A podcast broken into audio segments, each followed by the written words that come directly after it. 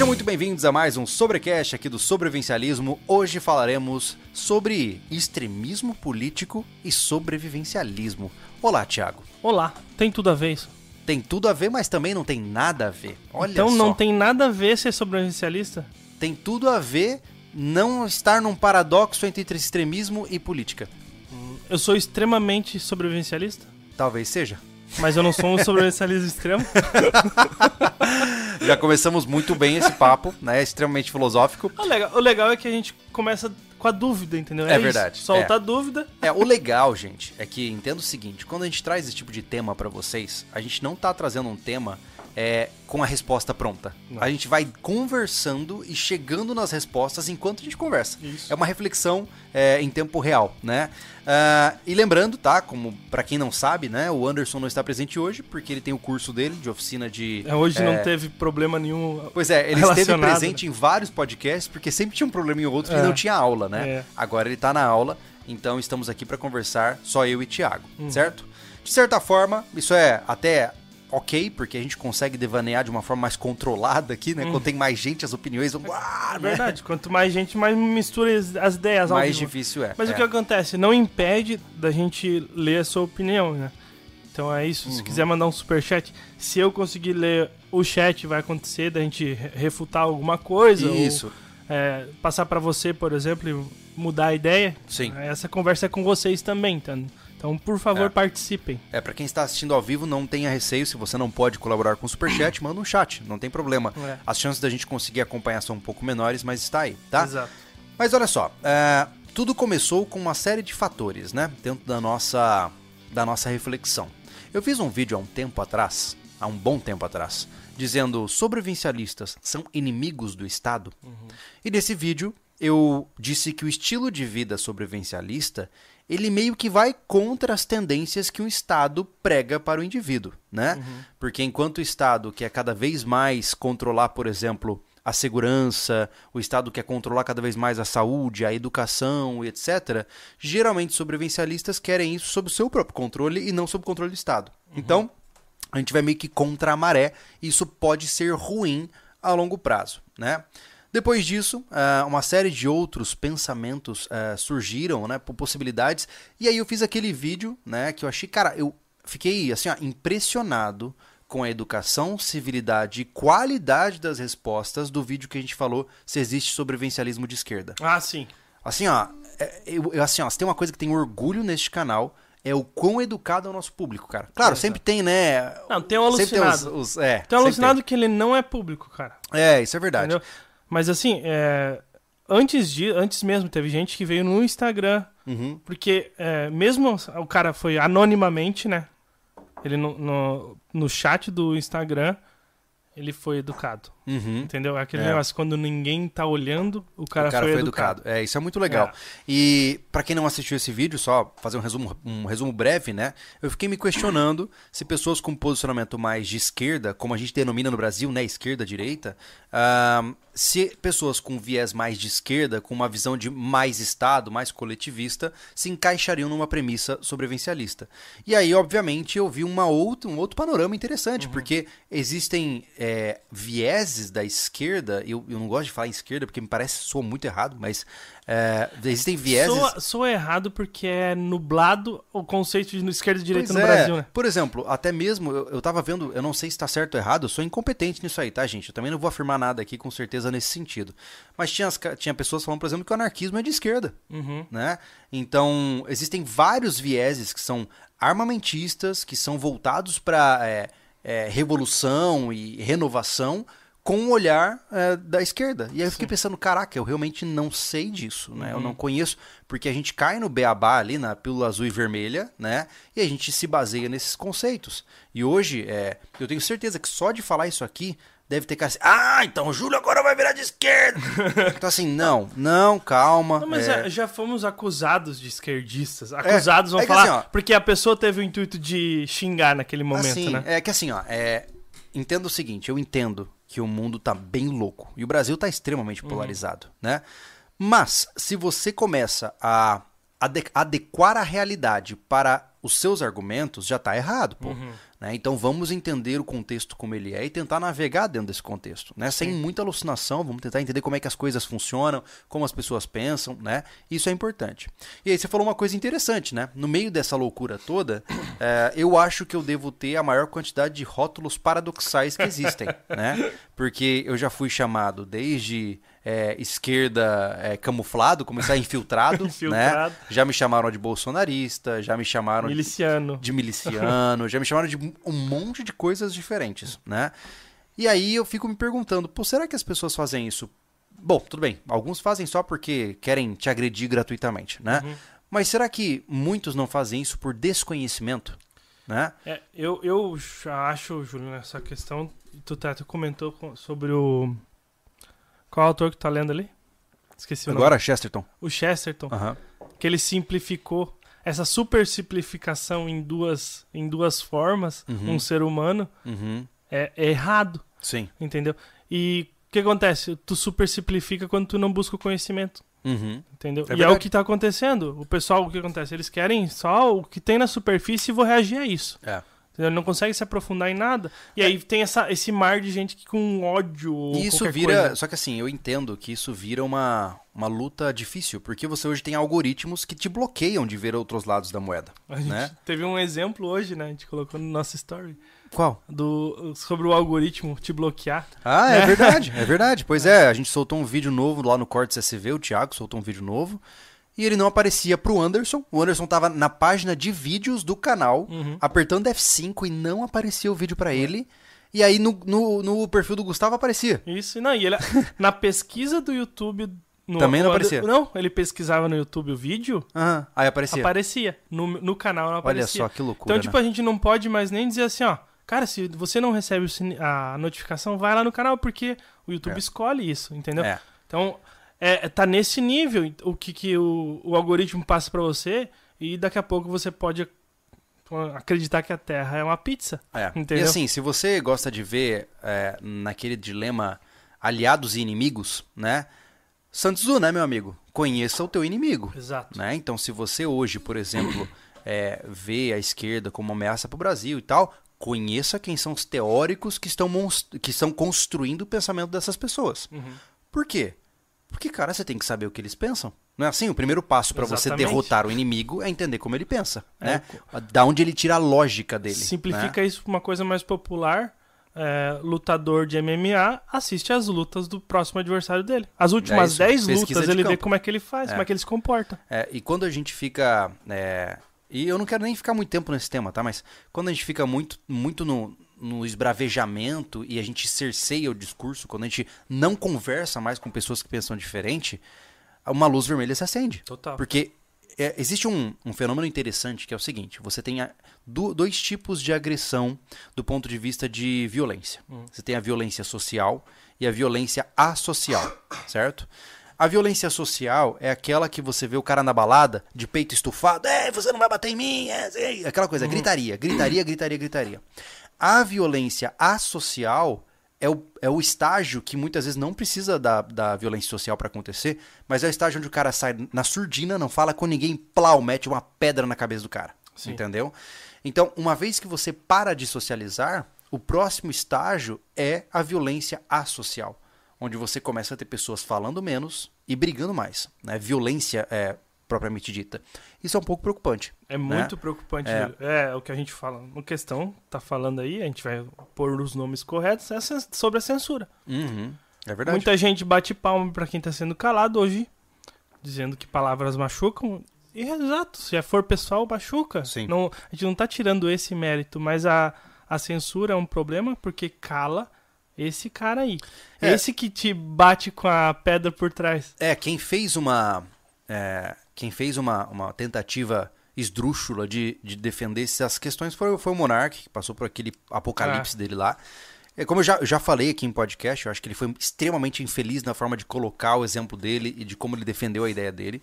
Mas eu, Júlio, defendo que se você é meu inimigo e pensa diferente de mim, é, a última coisa que eu quero é calar você. Porque eu, eu preciso saber o que você está planejando, pô. Eu preciso Exatamente. saber o que você pensa. Eu preciso saber o que você defende. Quando eu calo você, ele, você vai continuar agindo nas minhas costas e eu sequer vou ouvir o que você tem a dizer. E aí a situação fica pior ainda, Uhum. né? Então a gente está no momento e novamente, eu não estou dizendo o que é certo e o que é errado aqui, eu não estou dizendo o que, que deveria acontecer, eu só estou comentando sobre o fenômeno em si, né? O nosso país ele é composto de uma pluralidade muito grande de pessoas. Né? É, Você tem pessoas das mais variadas formas de pensar, das mais variadas maneiras de agir. E nós temos um país que, mesmo tendo. Cara, é só você ver. Anda aqui nas ruas de Santa Catarina, depois vai andar lá no Pará, depois vai andar em São Paulo. São países diferentes, cara. Totalmente diferente. São, assim, ó, são culturas diferentes, até, até a forma de falar é diferente. Não, a, a cultura mesmo até de comportamento, Júlio. Tudo, na, tudo, Na é. construção civil ali, é, eu tive a oportunidade de trabalhar com bastante gente de norte e nordeste, e eles têm realmente uma cultura, um comportamento é diferente. como se fossem né? estrangeiros, né? É, como É. se fosse estrangeiro. Não é depreciando nada, é diferente. Sim, assim como Entendeu? se você for pro Nordeste. Exatamente. Você vai ser um estrangeiro Exato. lá. É. aquele branquelo que tá de bermuda nos 30 graus enquanto eu tô de calça, né? Isso, é basicamente é, isso. Exato. Só que a grande questão nesse sentido, né, que eu vejo, é que você pegou um país de tamanho continental, com diferentes culturas, com diferentes formas de pensar, com diferentes estilos de vida, com diferentes faixas eh, salariais, e você dividiu em dois pedaços. Uhum. Isso é insuficiente, pô. Total. É, é insuficiente, né? Então, naturalmente que vai ter muito problema quando você simplifica os pensamentos de 210, 215, eu acho, milhões de pessoas ah, em, duas, em dois pedaços, pô. Até porque tem a briga pelo pertencimento também. Claro, claro, ninguém quer ficar fora, né? Exato. Então tu aumenta bastante essa, essa rixa. Quando tu vai lá, mexe os pauzinhos, divide em dois, o cara que achar assim, não, eu não sou nenhum nem outro, ele vai pensar, não, mas eu tenho que ser um ou Então, outro. aí você puxou um gancho interessante. Eu acho que esse é o primeiro passo. O sobrevivencialista, ele tem uma menor necessidade de pertencimento. Exatamente. Eu acho que esse é o primeiro passo que a gente tem que entender. Ah, se você é, observou outros criadores de conteúdo, vários outros sobrevivencialistas, eles não assumem um lado específico, eles não levantam a bandeira de um lado específico. Ah, e isso tem várias razões, a gente vai conversar sobre isso ao longo da nossa conversa, né? Mas o principal é que é o seguinte: é, o, que eu, o que eu observo é que a maioria dos sobrevivencialistas eles não se sentem acuados a pertencer a um grupo específico. Então, por exemplo, a gente aqui, nós moramos em um estado, numa cidade extremamente pró é, Jair Bolsonaro, pró-direita, né? Óbvio que existem as exceções, mas a maioria acredita nisso e ponto final, né? Isso. Ah. Vamos, vamos, tipo, se a gente diminuir isso, né? É pró menos Estado interferindo, É, né? enfim, mas eu digo assim, eu tô, eu tô usando a roupagem Uhum. global, né? Eh, e aí o que acontece? Eu não sinto vontade de fazer isso. Uhum. Assim como quando a gente conversou nas eleições aqui, que um monte de gente né, não entendeu o meu posicionamento, é isso. Eu não preciso pertencer a esses grupos de escolha. Eu, eu posso ficar bem sem um rótulo e sem estar, sem ter, alguém, ter alguém por perto. Exa é, É uma sensação é, emocional. Se todo mundo tá usando uma camiseta verde e eu entro no lugar de camiseta azul, eu não sinto necessidade de trocar para uma camiseta verde também. Uhum. Você entende?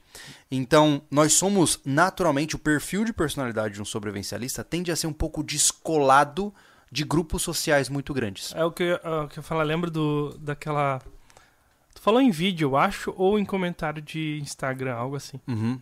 O sobrevivencialista, sabe aquele negócio que tem um lado do muro, outro muro em cima do muro? O sobrevivencialista nem quer o muro. É, Entendeu? Ele exato. tá fora do muro ali, É, não tem nada a Só ver que é muito área. difícil de entender isso, É. né? É, é como eu tô dizendo, a gente tem que começar pela emoção. A emoção. é, se você é um típico, uma típica pessoa, tá? Que nunca se encaixou direito em lugar nenhum. Que você tem amigos que você não pensa como eles. Você vê notícias que você não entende pra que diabos você tá vendo. Você sente como se você tivesse descolado de tudo isso que tá acontecendo. Bem-vindo ao grupo, né? É mais ou menos assim. Eu vejo que o sobrevivencialista ele se des- destaca da sociedade até como uma forma de proteção. Uhum. Porque quando você sai desse emaranhado social muito complexo e fica olhando um pouco mais afastado, você fica mais preparado para lidar com as repercussões disso, Sim. né? E, e o que a gente tinha. é, a gente já, te- já tinha esse pensamento, mas consolidou bem com esse vídeo da esquerda, por exemplo, Uhum. quando apareceu o cara que fala: Não, mas eu sou de esquerda, mas não tem nada a ver com isso. Uhum. Tu viu que ele, ele, ele se des- deslocou desse, dessa Sim. dualidade Sim. e falou: de uma maneira é, bem elaborada o que ele é. Uhum. Sim. E ele é ponto. Aham. Entendeu? Ele não, não se importa com o que falam fora ou, ou aqui dentro, entendeu? Sim. É, isso tudo é interessante de entender e a gente vai navegando por esses temas, né, para ir se aprofundando na ideia, né? Porque de maneira geral existem princípios básicos do sobrevivencialismo que acho que a gente precisa começar a navegar agora, Uhum. né? Ah, esses princípios, se você não acredita neles, você não segue a nossa linha do que é sobrevivencialismo, né? Eu conheci, ao longo das minhas épocas de Facebook até, ah, sobrevivencialista desarmamentista, pô. Né? Caras que realmente acreditavam que ele não precisava de arma e que a polícia ia proteger ele. E tá tudo bem, é o jeito que ele pensa. Mas eu não considero isso lógico a partir da perspectiva da filosofia sobrevivencialista que eu sigo, né?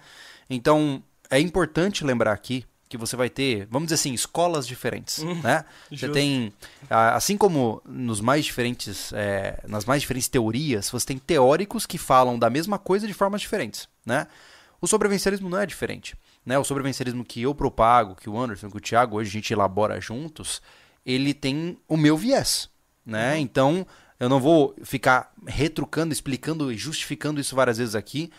Tudo que eu falar pra você que o sobrevivencialismo é o que ele não é, é a partir da minha ótica. Isso significa que ela é a única certa? Não, né? É o que eu acredito, né? Só para o pessoal entender, né? Para muitas Sim, vezes, sim. ah, Júlio, mas aí o fulano de tal fala diferente, Ah, né? com certeza. Não, eu tenho até um ponto, não sei se você vai querer elaborar mais aí, mas sobre essa questão do desarmamentista. Uhum. O que acontece? Eu suponho que nenhuma escola deva, Uhum. deva mesmo, é, propor o desarmamentismo.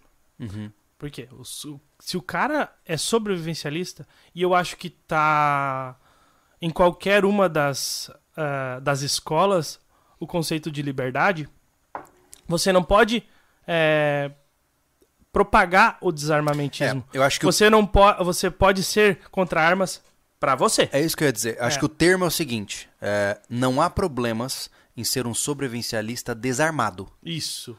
Agora, desarmamentista é aquele que não só não quer estar armado, como vai fazer o possível para desarmar as pessoas. Isso, isso, Certo? isso, isso, esse cara não é sobrevivencialista. Esse cara. É, é como eu tô dizendo, dentro do nosso, da nossa lógica, eu não consigo encontrar uma lógica onde isso funcione. É, eu não então, consigo. né? Porque assim, eu não consigo encontrar uma lógica de, uh, relacionada a sobrevivencialismo Uhum. que não tenha liberdade nos seus conceitos principais. É, Entendeu? é. E aí, a partir do momento que tu colocou isso, você não propaga que o Júlio. Ah, eu não quero que o Júlio tenha bigode, entendeu? Uhum, Não é. pode. É, é, eu acho que é interessante entender isso, né? Vamos lá. Esse é o primeiro preceito, a gente já falou de arma fogo exatamente por isso, porque o nosso brasão, ele é uma, ele é uma representação é, dos pilares que sustentam a nossa crença, né? E a gente foi amadurecendo isso com o tempo, foi aprendendo isso com o tempo. E o primeiro pilar, né, o primeiro, né, tá até aqui ó, na, na mesa aqui, o primeiro pilar, esse aqui, né, o primeiro risco, ele é a defesa. Por que, que ele é a defesa? Porque se você não estiver vivo, né, Exato. você não consegue nem pensar nas outras, né? Então, o porquê o primeiro pilar é a defesa? Porque ele tem a premissa de que todo sobrevivencialista prioriza a sua própria defesa. Porque ele precisa se manter vivo em situações de dificuldade.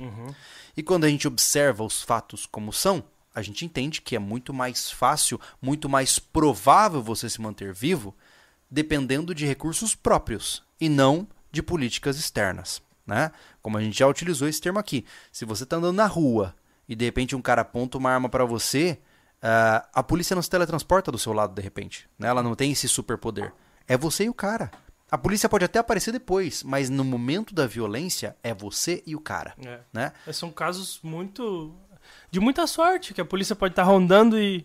E ainda e- assim pode dar tá- ruim. Né, pode dar ruim.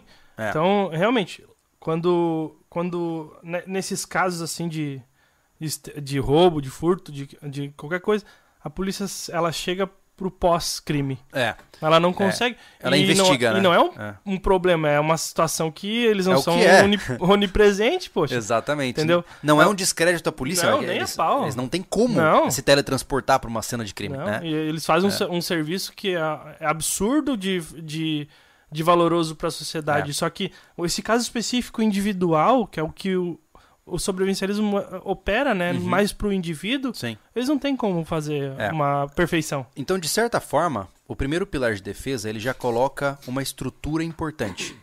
Sobrevivencialistas acreditam no direito legítimo de defender a sua vida e aquilo que ele possui.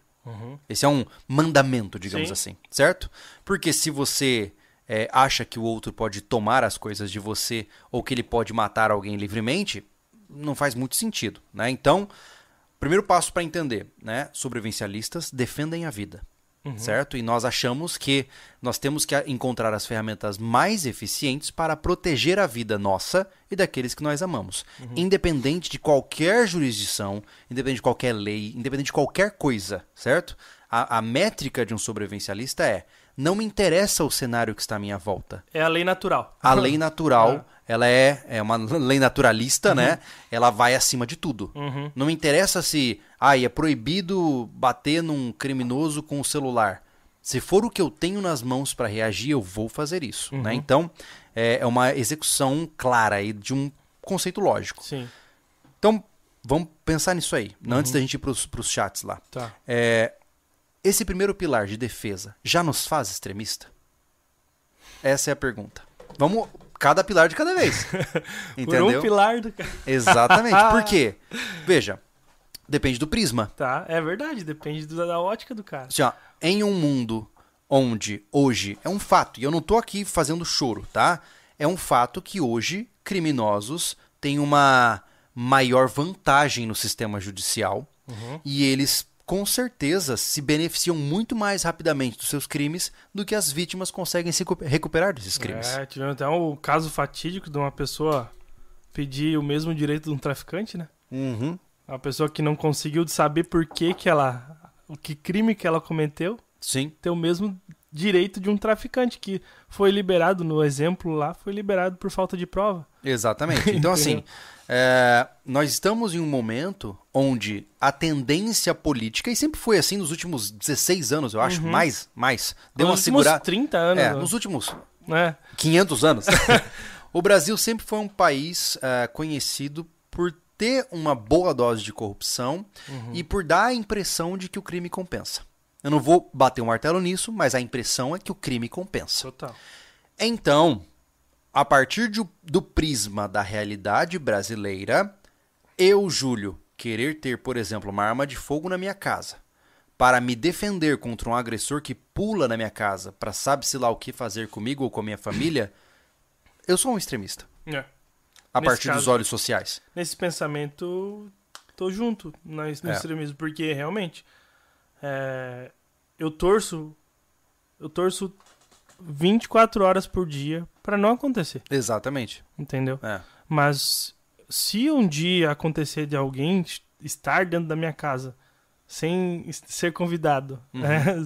alguém que eu não conheço, eu vou fazer o máximo possível pra eliminar aquela pessoa da minha casa. Sim. E eu vou usar o, o que eu tiver de melhor. Eu não tô dizendo que eu sou o super-homem e vou conseguir fazer. Mas eu vou fazer o meu A melhor. intenção é essa. É, a minha intenção vai ser essa, o meu melhor pra eliminar aquela pessoa daquele, É. daquele espaço. Agora do viés moral, Uhum. né? Ou seja, a gente viu pelo viés social, né? O viés cultural brasileiro Sim. amplo.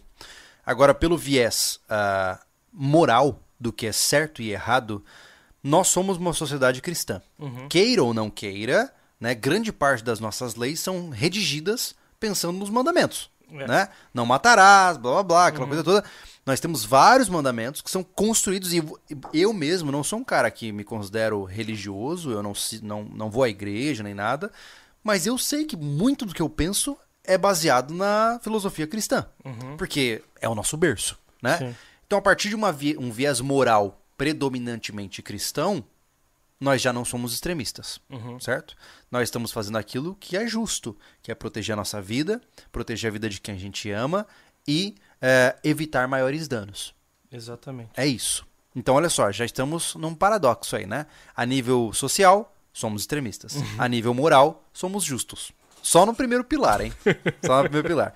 A gente vai continuar, mas vamos lá. Me diz aí, Thiago, o que a gente tem nos superchats, no chat, antes da gente se empolgar aqui. Deixa eu só ajeitar aqui porque é difícil.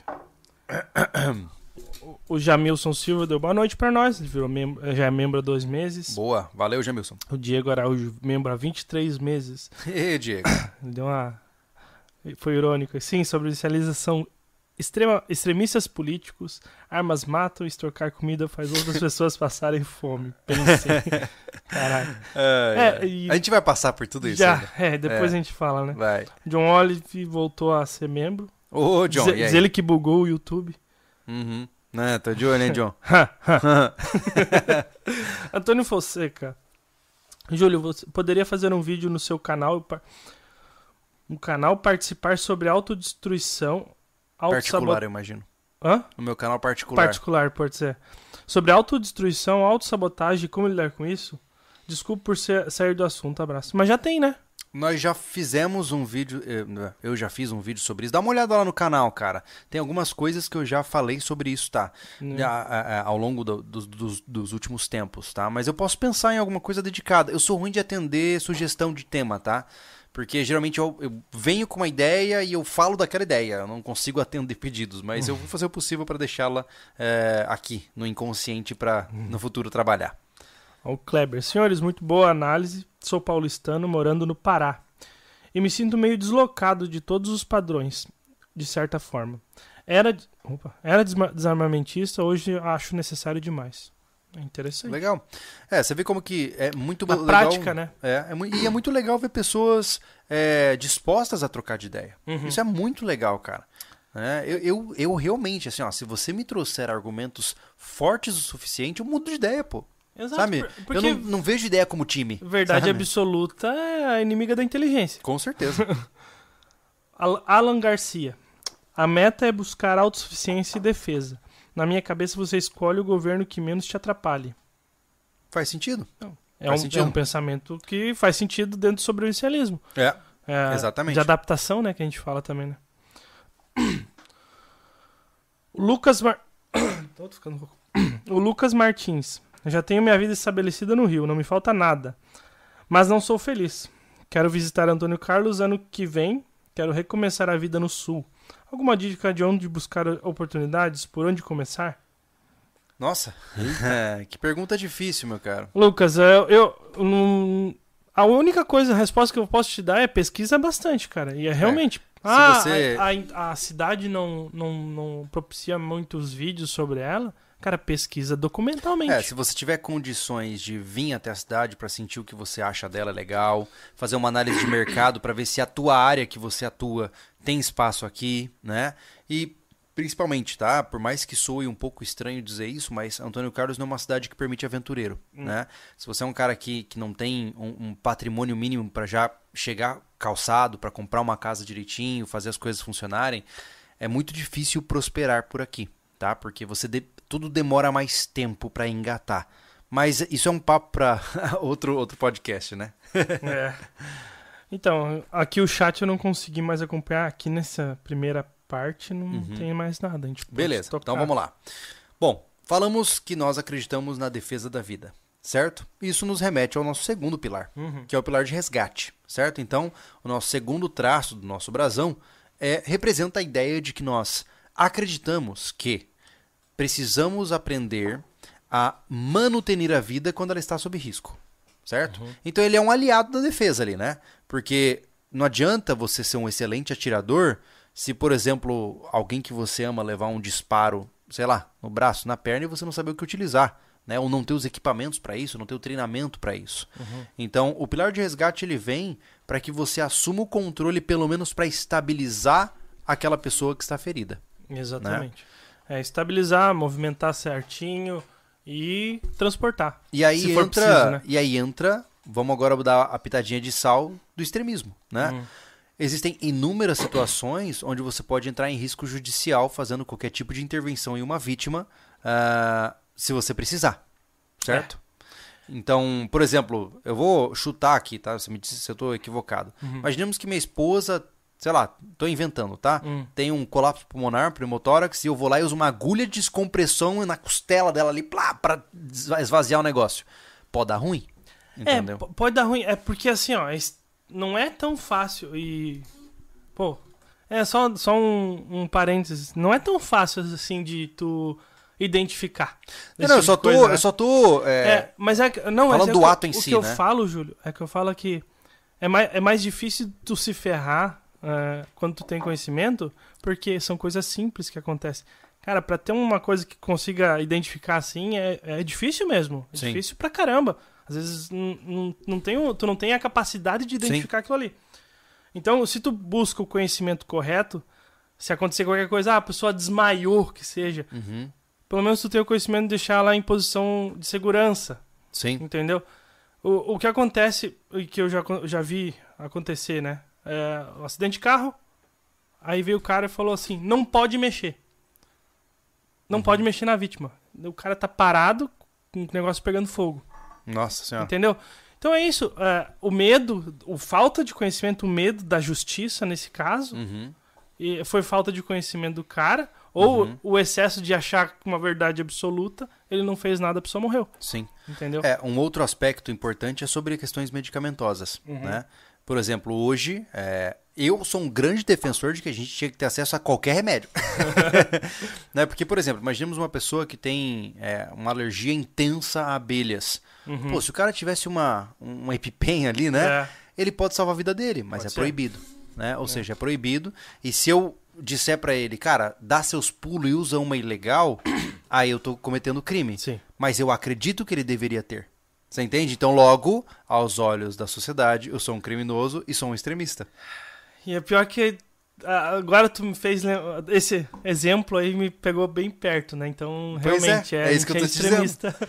Do ponto de vista de acessibilidade a equipamentos, é, eu, e eu, eu não tô falando por mim, tá? Uhum. Eu tô falando de amigos de faz de conta. Sim. Eu já perdi as contas de amigos que possuem uma farmácia de drogas ilegais dentro de suas casas. É. Sempre preparados para se caso for necessário utilizar, Uhum. né?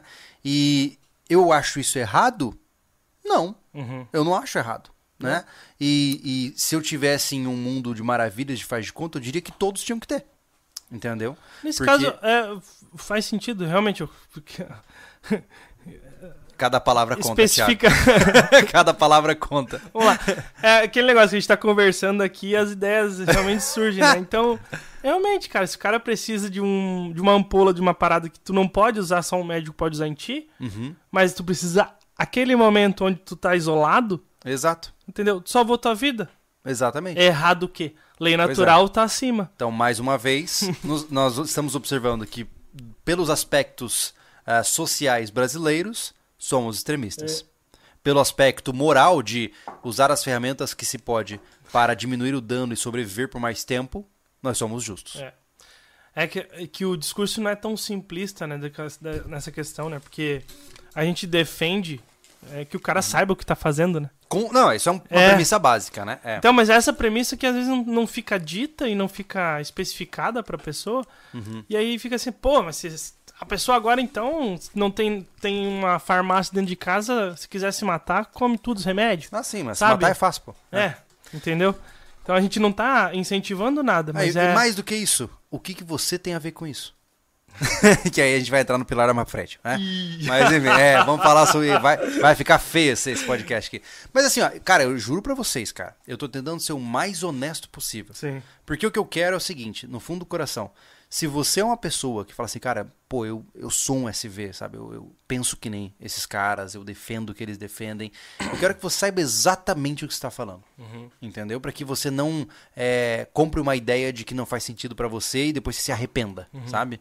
O, pra mim, na, na escola né, lobista, ah, o sobrevivencialismo, ele é isso que a gente tá falando agora. Sem muitas máscaras. A gente só não pode ir mais longe por questões judiciais. Né? Sim. Mas beleza, vamos avançar. Sobrevivência. Mais uma vez, ah, entramos em um patamar complexo, É. né? E esse aí, vamos puxar um assunto que a sobrevivência em si é o que é resumida, o sobrevivencialismo, muitas vezes. Isso é um erro muito, Muito crasso. muito. É. E a gente fica toda hora batendo nessa tecla, né? Mas é, parece uma guerra que tu não vai ganhar nunca. É, o sobrevivencialismo. É porque assim, eu entendo que a gênese foi essa. Uhum. Né? Quando o Júlio, lá, de 10 anos atrás, começou a fazer o sobrevivencialismo como canal, eu acampava. E as pessoas associaram sobrevivencialismo à sobrevivência. Uhum. É isso, né? Sobrevivencialismo é ir pro mato. É. Quando na verdade não é, né? Mas ele está incluso dentro da ideia sobrevivencialista, Sim. né? É, ele é, ele é um- uma parte, né? Ele Exatamente. faz parte do sobrevivencialismo, mas não necessariamente você vai falar de. Por exemplo, você vê qualquer coisa de, de sobrevivência e aí fala, ó, eu, eu gosto de ver sobrevivencialismo. Não. Você gosta de ver sobrevivência, que é, É. uma parte do sobrevivencialismo. Ele é muito mais complexo, né? Exatamente. E a sobrevivência, ela naturalmente prega pelo seguinte, que quando em escassez ah, de recursos básicos para sobreviver, um sobrevivencialista deve produzi-los a partir do ambiente onde ele está. Veja, isso significa que se a sua existência está ameaçada, você deve olhar para o ambiente à sua volta e pensar o que eu pego para me manter vivo. Uhum. É isso. A gente sempre pensa em mato, mas pode ser na cidade, Sim. né? Pode ser qualquer situação. A sobrevivência urbana, né? Exatamente. Então, a, a sobrevivência advoga que não há nada mais importante do que a sua vida, Uhum. porque sem ela todo o resto deixa de existir. Então, é, a partir dessa ideia, nós já, nós já vamos esbarrar logo de cara em um monte de leis ambientais aí, né? É, óbvio, é, a questão da mata, né? Hoje a gente vê muita gente querendo praticar sobrevivência na mata. E, gurizada, fiquem ligados, tá? Tem cara que chega numa mata aí e sai derrubando a árvore. E eu não aprovo isso, tá? Eu não acho que é o caminho certo de fazer as coisas. Mas mais do que isso, cara, você pode pegar uma multa ferrada se você pegar uma árvore específica aí, entendeu? Difícil. É, e mais do que isso, né? É, qualquer tipo de é, in- intromissão em um ambiente natural, tome cuidado, tá? Sobrevivência é um negócio extremizado, né? Você usa quando você não tem outra alternativa, né? Não é à toa que eu, por exemplo, desencorajo que o cara vá para um acampamento e faça fogueira, Uhum. né? Porque eu prefiro que você não faça uma fogueira do que você faça mal feito e bote fogo na mata inteira, Exato. como aconteceu lá em Torres del Paine, né? Não, já aconteceu vários casos sobre disso, né? É, A pessoa não. É isso, a pessoa só se aventura, ela não.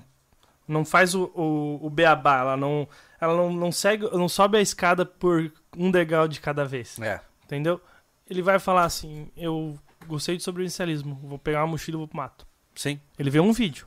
sim, E aí vai lá, faz fogo e se alastra, e ele nunca viu fogo alastrando, é feio. é feio, é rápido. No mato, então, É.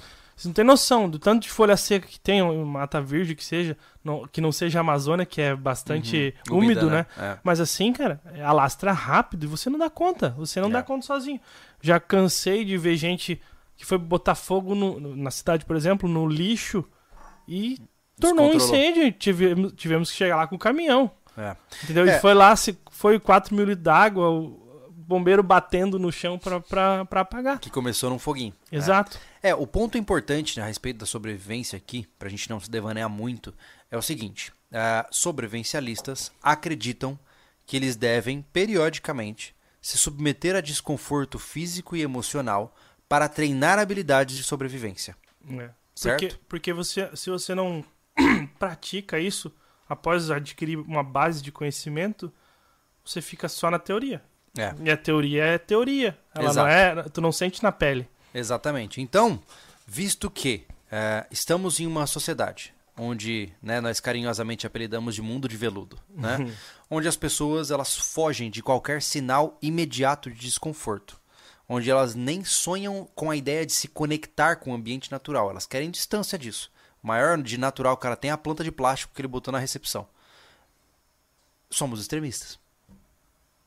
Observando um urbanoide convencional e um cara que bota uma mochila e vai pro mato de boa fé para treinar habilidades primitivas, nós somos loucos. É, eu não sei, cara. Eu, tirei, eu teria que.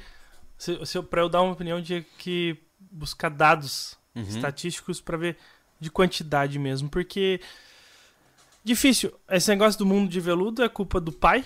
Uhum. do pai muito. O que acontece? O vô muito forte, criou um filho forte, que viu, não viu muita dificuldade Sim. e quis, mas passou alguma dificuldade. Ele quis. O que, acontece? Eu não quero que meu filho passe as dificuldades que eu passei. Sim. E aí ele protegeu muito esse filho. Esse filho teve filhos e acontece isso. Aí quando a gente, o cara vê um ODR, ele fala: ah, são tudo louco, que não faz sentido nada do que eles Sim. estão fazendo. Sim. Entendeu? Ele não tem empatia nenhuma. Claro. É isso? É, tá totalmente alienígena ele. É. né? Então, né, nessa parte aí, eu não sei se a gente seria realmente considerado extremista por falta de dados. Porque É. tem muita gente de, de, de- do mato, né? É, faz sentido. Da parte rural É, que faz sentido. faz isso. Vamos né? colocar um ponto neutro para este, este pilar. É. Bom, continuando, vamos agora para outro que naturalmente já vai incutir em problema, Hum. né? Que é o próximo pilar. Então nós passamos pela defesa, passamos pelo resgate, passamos pela sobrevivência, agora a gente vai para a sustentabilidade, ou melhor dizendo, autossuficiência.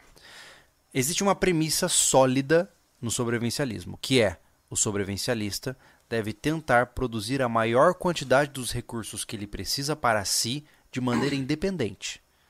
Veja, eu não estou dizendo aqui que você vai morar numa caverna e nunca mais depender de nada da sociedade. Não é isso.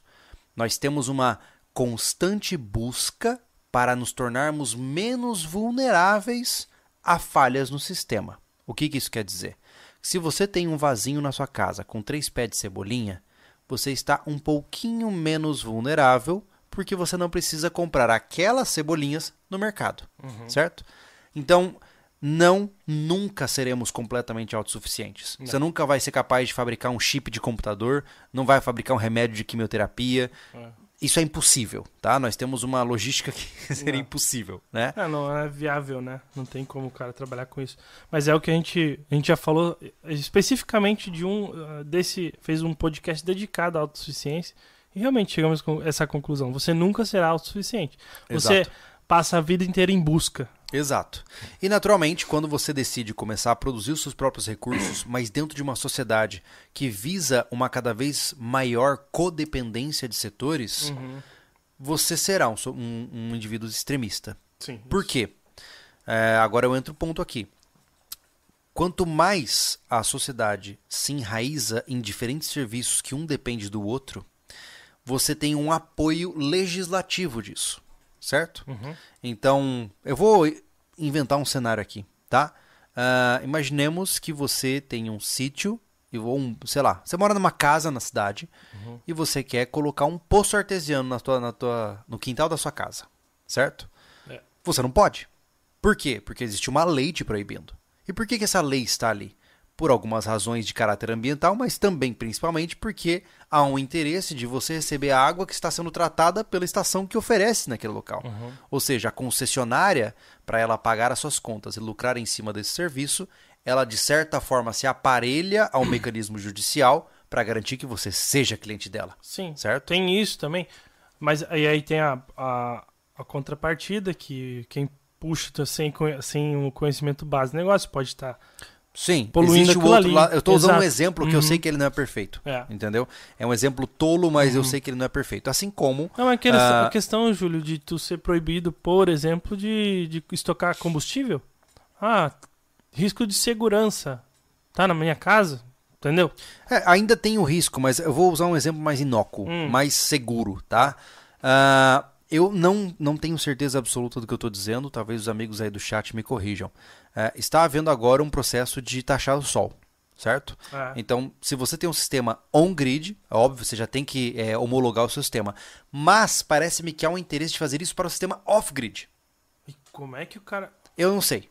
Tipo assim, resumindo, para você instalar painéis solares no telhado da tua casa, você tem que notificar e pagar uma taxa sobre isso. Hum. Entendeu?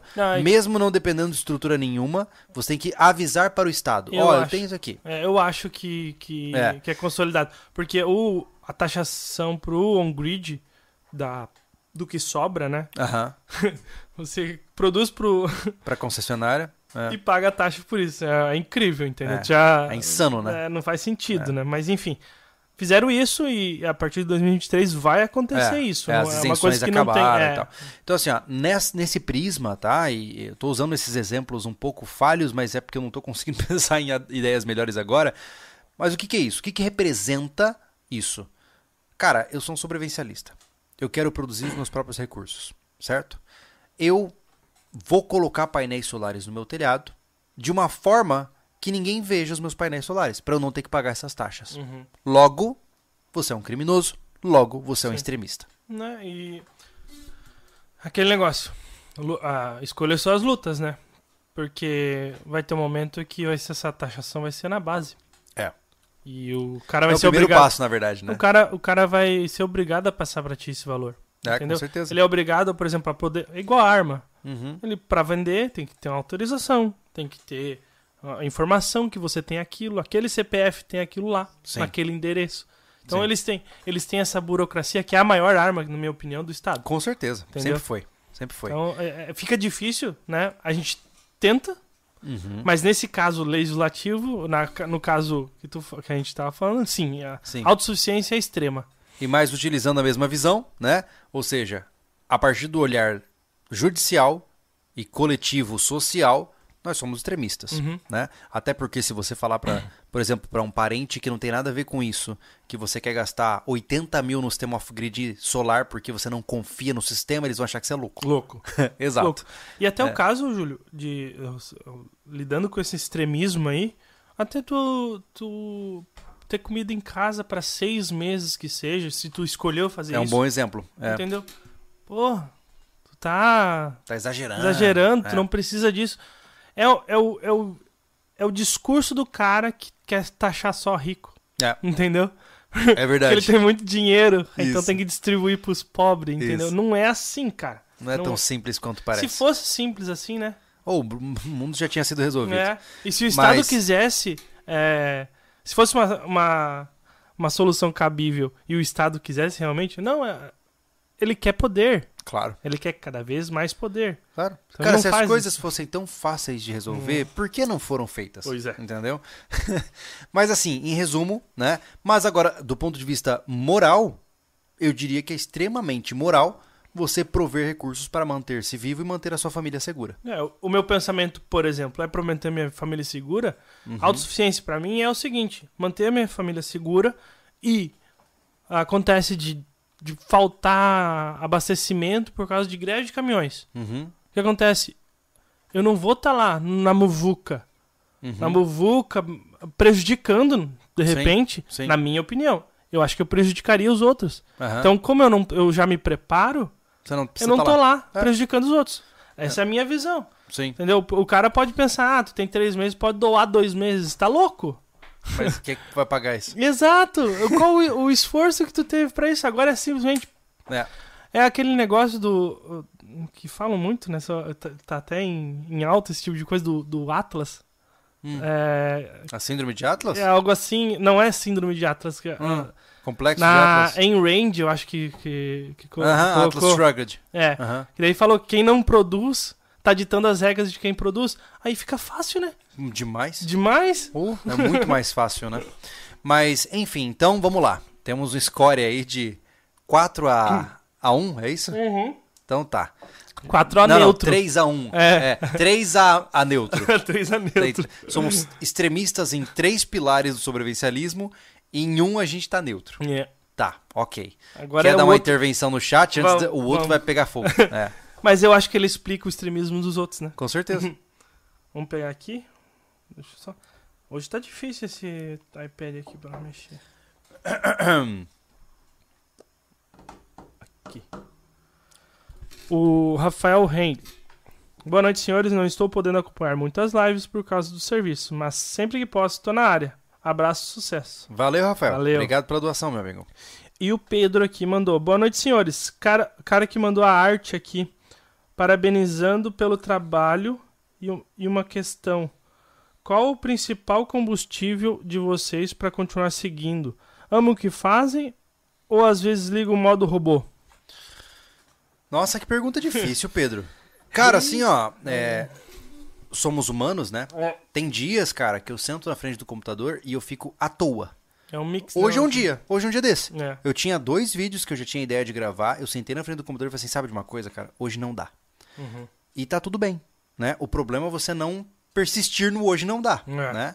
E a maior motivação que eu tenho pra continuar são a minha família, né? Porque querendo ou não isso aqui é o que paga as minhas Sim. contas, né? Mas principalmente, eu diria, mais do que minha família, porque minha família eu sustento de outras formas, Sim. se for necessário. Mas principalmente o compromisso que eu fiz com vocês, né? É, vocês estão aqui porque vocês acreditam no que a gente fala. E seria imoral da minha parte desaparecer ou começar a tratar isso aqui com desprezo. É, eu, É, isso não tá certo. eu tenho, eu tenho esse combustível que é egoísta, né? Que nem eu te falei, quando, quando eu te falei que eu, tava, que eu era bombeiro, por quê? Porque eu me sinto bem em ajudar as pessoas. É isso.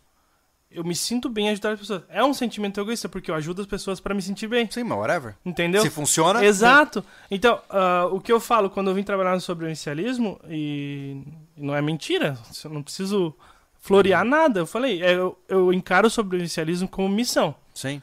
Porque a gente ajuda. Eu sei por conta de vários relatos que a gente ajuda muita gente. Então, a continuar no sobrevivencialismo é isso, o É. combustível. Claro que tem todo. Eu tenho a minha esposa em casa que ela que me. Ela me incentiva a continuar vivo. Entendeu? sim. sim. É, é isso, a, a- aguentar a porrada É. da vida. Tá? Atrás de todo guerreiro tem que ter uma equipe de suporte. Sim. Não tem sim, jeito. É isso aí, entendeu? Que- É, eu chegar em casa hoje, por exemplo, 10 e meia, 11 horas da noite, e a minha esposa fala assim, pô, que bom que você veio, tal, deita aqui, né? É. E não brigar comigo por estar ausente, por apoiar a minha iniciativa, comentar que gostou do podcast, isso dá forças pra é, gente, né? A Kellen, É. por exemplo, dá todo dia. Uhum. Bom podcast. Ela manda um áudio, ela manda coisa. Mas ela não esquece. É, isso é legal. É. É.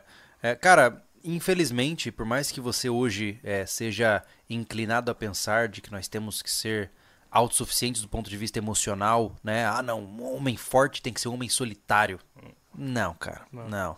A gente muda muito quando a gente cria uma estrutura de suporte. Muito. E não só de suporte, mas de dependência, né? É. Porque, como eu disse, as minhas filhas não ligam se eu tô afim de trabalhar ou não.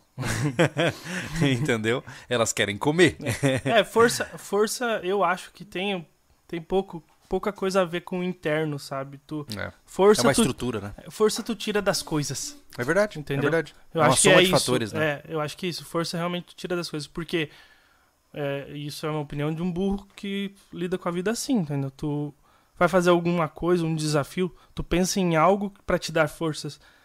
Independente que seja esse pensar algo ser interno, Uhum. mas é, é, é, de, é de outra coisa que tu puxa, entendeu? Então, É. tipo, é isso que dá. Então, um cara forte, ele tem que ter uma. Realmente, alguém comentou aqui, todo guerreiro tem uma boa logística. É verdade. Justo. É, eu recomendo. é, desculpa, eu esqueci o seu nome, o do Superchat. É o. Se você tiver Pedro, fácil. Pedro, Pedro. Pedro. Uhum. Desculpa, Pedro. Ah, se você tiver interesse, é, tem um livro que eu já recomendei várias vezes aqui. Procura aí, Em Busca de Sentido, do Viktor Frankl. É. Baita. Tá? Você Oh. vai perceber como as pessoas encontram forças em lugares que não deveriam existir força. Exato. É pesado. Aqui o História das Coisas. Ó, legal É. ver você aí. O Estado precisa precisa que você seja dependente dele. Sob, sob, impo, sob imposto para pagar auxílio, por exemplo, ouço a palavra do libertarianismo e o iagorismo, meus queridos. É, assim, ó, eu tenho, eu já falei isso pra vocês aqui. Eu não assumo rótulos. Ah, então quer dizer que o Júlio é libertário?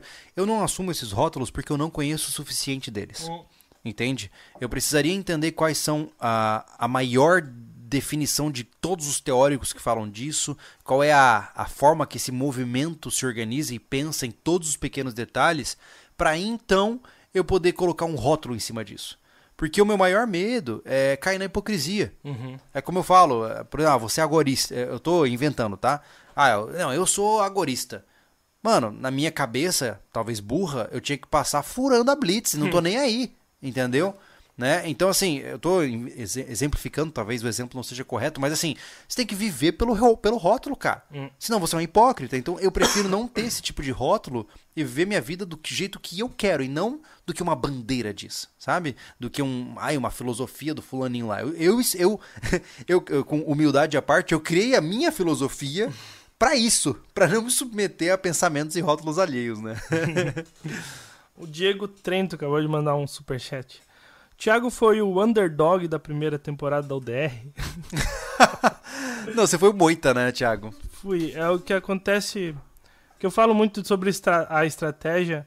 E ho- hoje, depois de três temporadas, vocês podem até achar que é, é, é copiado. Não. Foi antes de tudo, antes de pensar em ODR ser filmada. Né? Quando o Júlio deu a ideia, hum, pra mim, eu tava falando pra Kellen. É, "Ca- Kellen, fica tranquila. A estratégia é essa.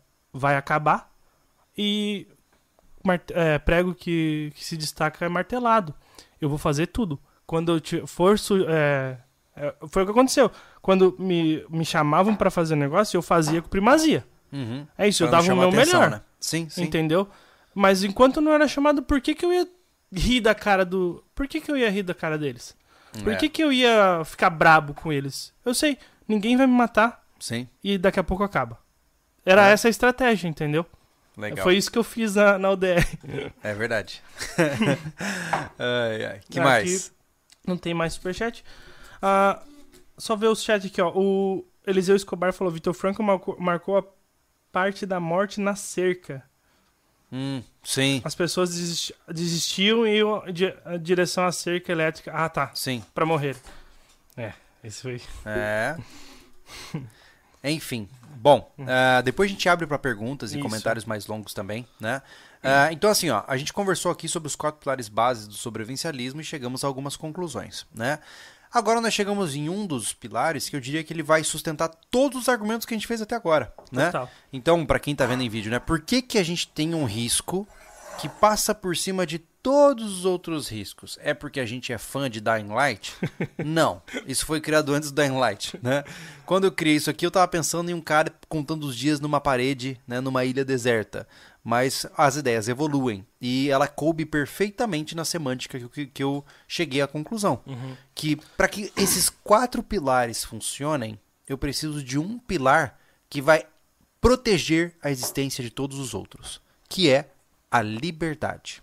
Olha só, isso significa que o sobrevivencialista ele precisa defender profundamente e conhecer profundamente o conceito de liberdade e de respeito. O que, que isso significa? É difícil falar desse tema porque muita gente não sabe mais o que é respeito. Não. Né? É, infelizmente, meus amigos, defender a liberdade é também defender que aquele outro que você não concorda continue existindo. Né? Eu até vi um. eu vou entrar num tema um pouco polêmico, mas é só uma forma de exemplificar. Tá?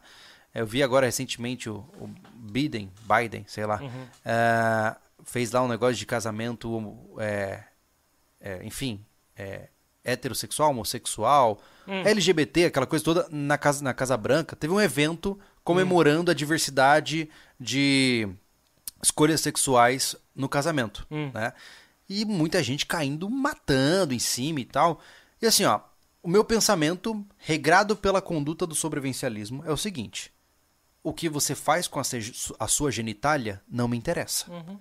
Quem você escolhe para estar do seu lado não me interessa. Então, o que diabos eu tenho a ver com a sua escolha? Uhum. Tá ligado? Isso é defender a liberdade. Sim. Porque, mais uma vez, cuidado. Preste atenção no que eu vou te dizer. Cuidado.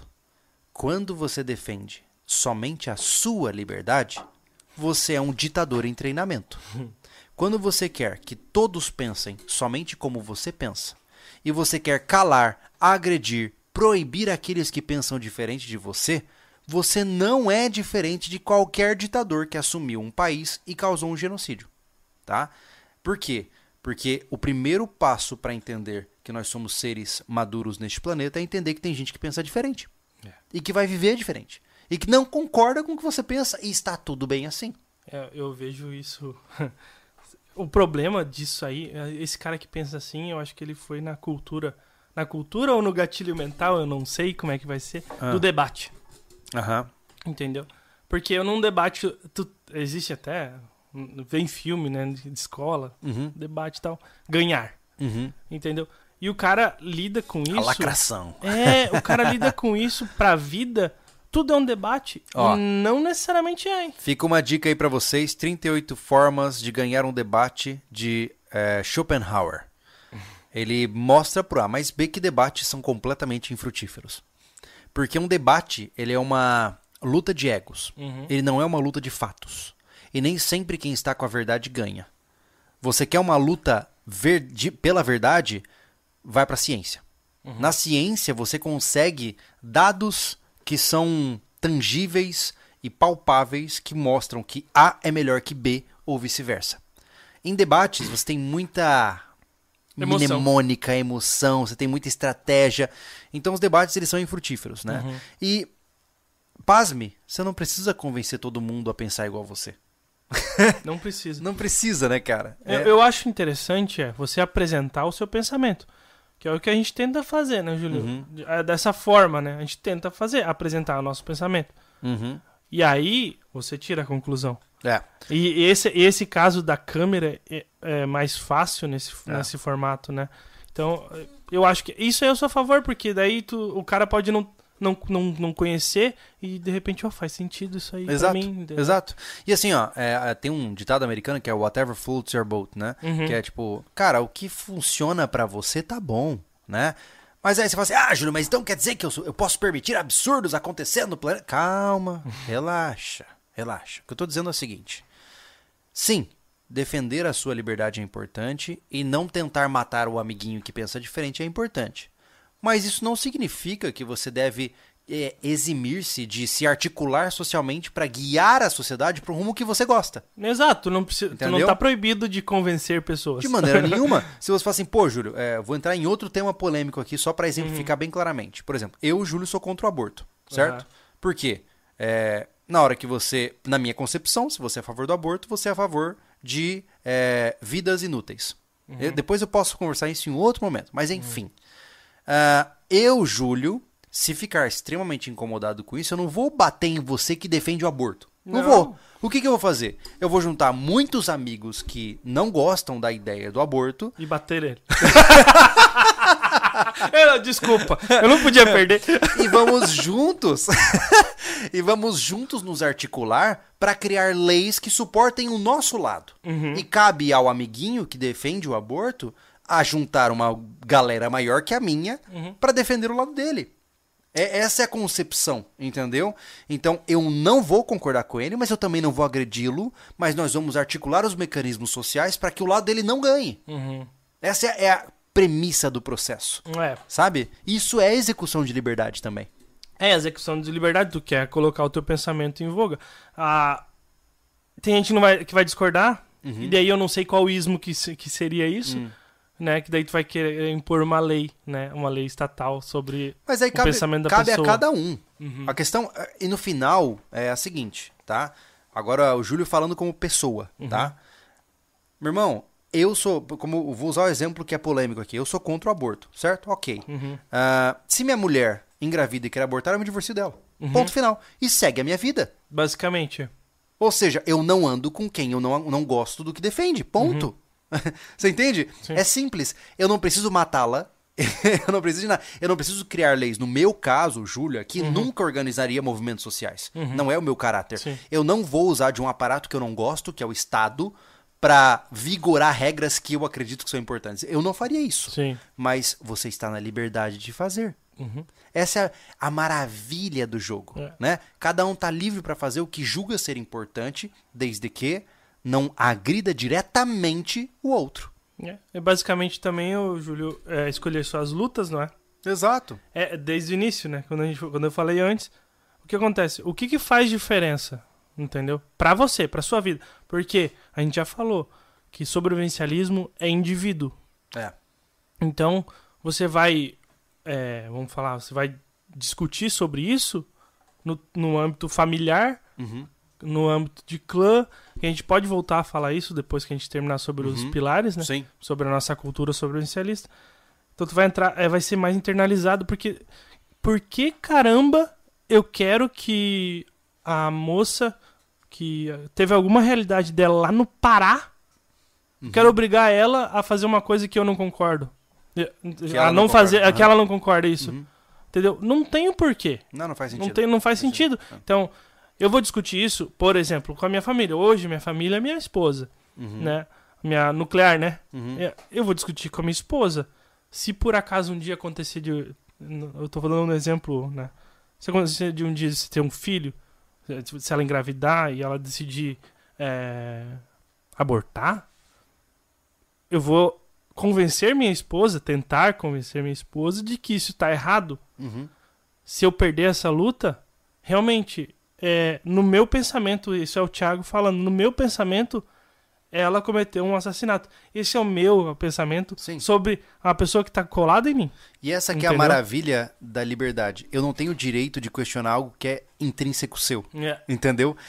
Não interessa o que eu penso. Se eu, por exemplo, aqui, né, fosse a favor do aborto, né? eu Uhum. te- Eu, sei que é um tema extremamente é, peludo, né? Mas é, eu não tenho direito de calar ele porque ele acredita nisso. Você entendeu? Não tenho direito. É. Ele não tá fazendo mal a ninguém, ele só tá dizendo que isso ele não concorda e tá se ausentando. E está tudo bem. É, né? E outra coisa, uma coisa muito importante que estão muito acostumados, isso é o costume do debate. Porque eu sou a favor do. Eu sou contra o aborto, porque ah, a célula e isso, aquilo. Eu disse, cara, beleza, tu não precisa me convencer. É isso. Eu preciso conversar com a minha esposa sobre o aborto. E pra mim, se ela fazer, ela tá matando um nenê. É isso? Sim. Não, não, não entra na teoria de Não, debate. e assim, ó. Porque a vida começa isso, porque. Não, cara, não me É importa aquela isso. história. Eu entendo Uhum. que você quer explorar o conhecimento e buscar por formas diferentes de propagar o conhecimento. Uhum. Mas entenda que esses esforços eles só acontecem quando você tá com alguém disposto a ouvir. Exato. né? Então, eu te digo, por exemplo, mais uma vez, finalizando esse papo do aborto aí que sempre dá treta. é, não há argumento no mundo seu que me convença de que o aborto é algo positivo. Não há. Nunca. Tá? E eu poderia jogar uma torrente de crenças minhas que comprovam que isso é uma loucura. Mas está tudo bem. Se você defende o aborto, está tudo bem. Você só não vai ser muito meu amigo por conta disso. É. E está tudo bem. né? Existem limites de convivência. É né? isso aí. Hum. E agora eu queria pontuar o outro aspecto, né?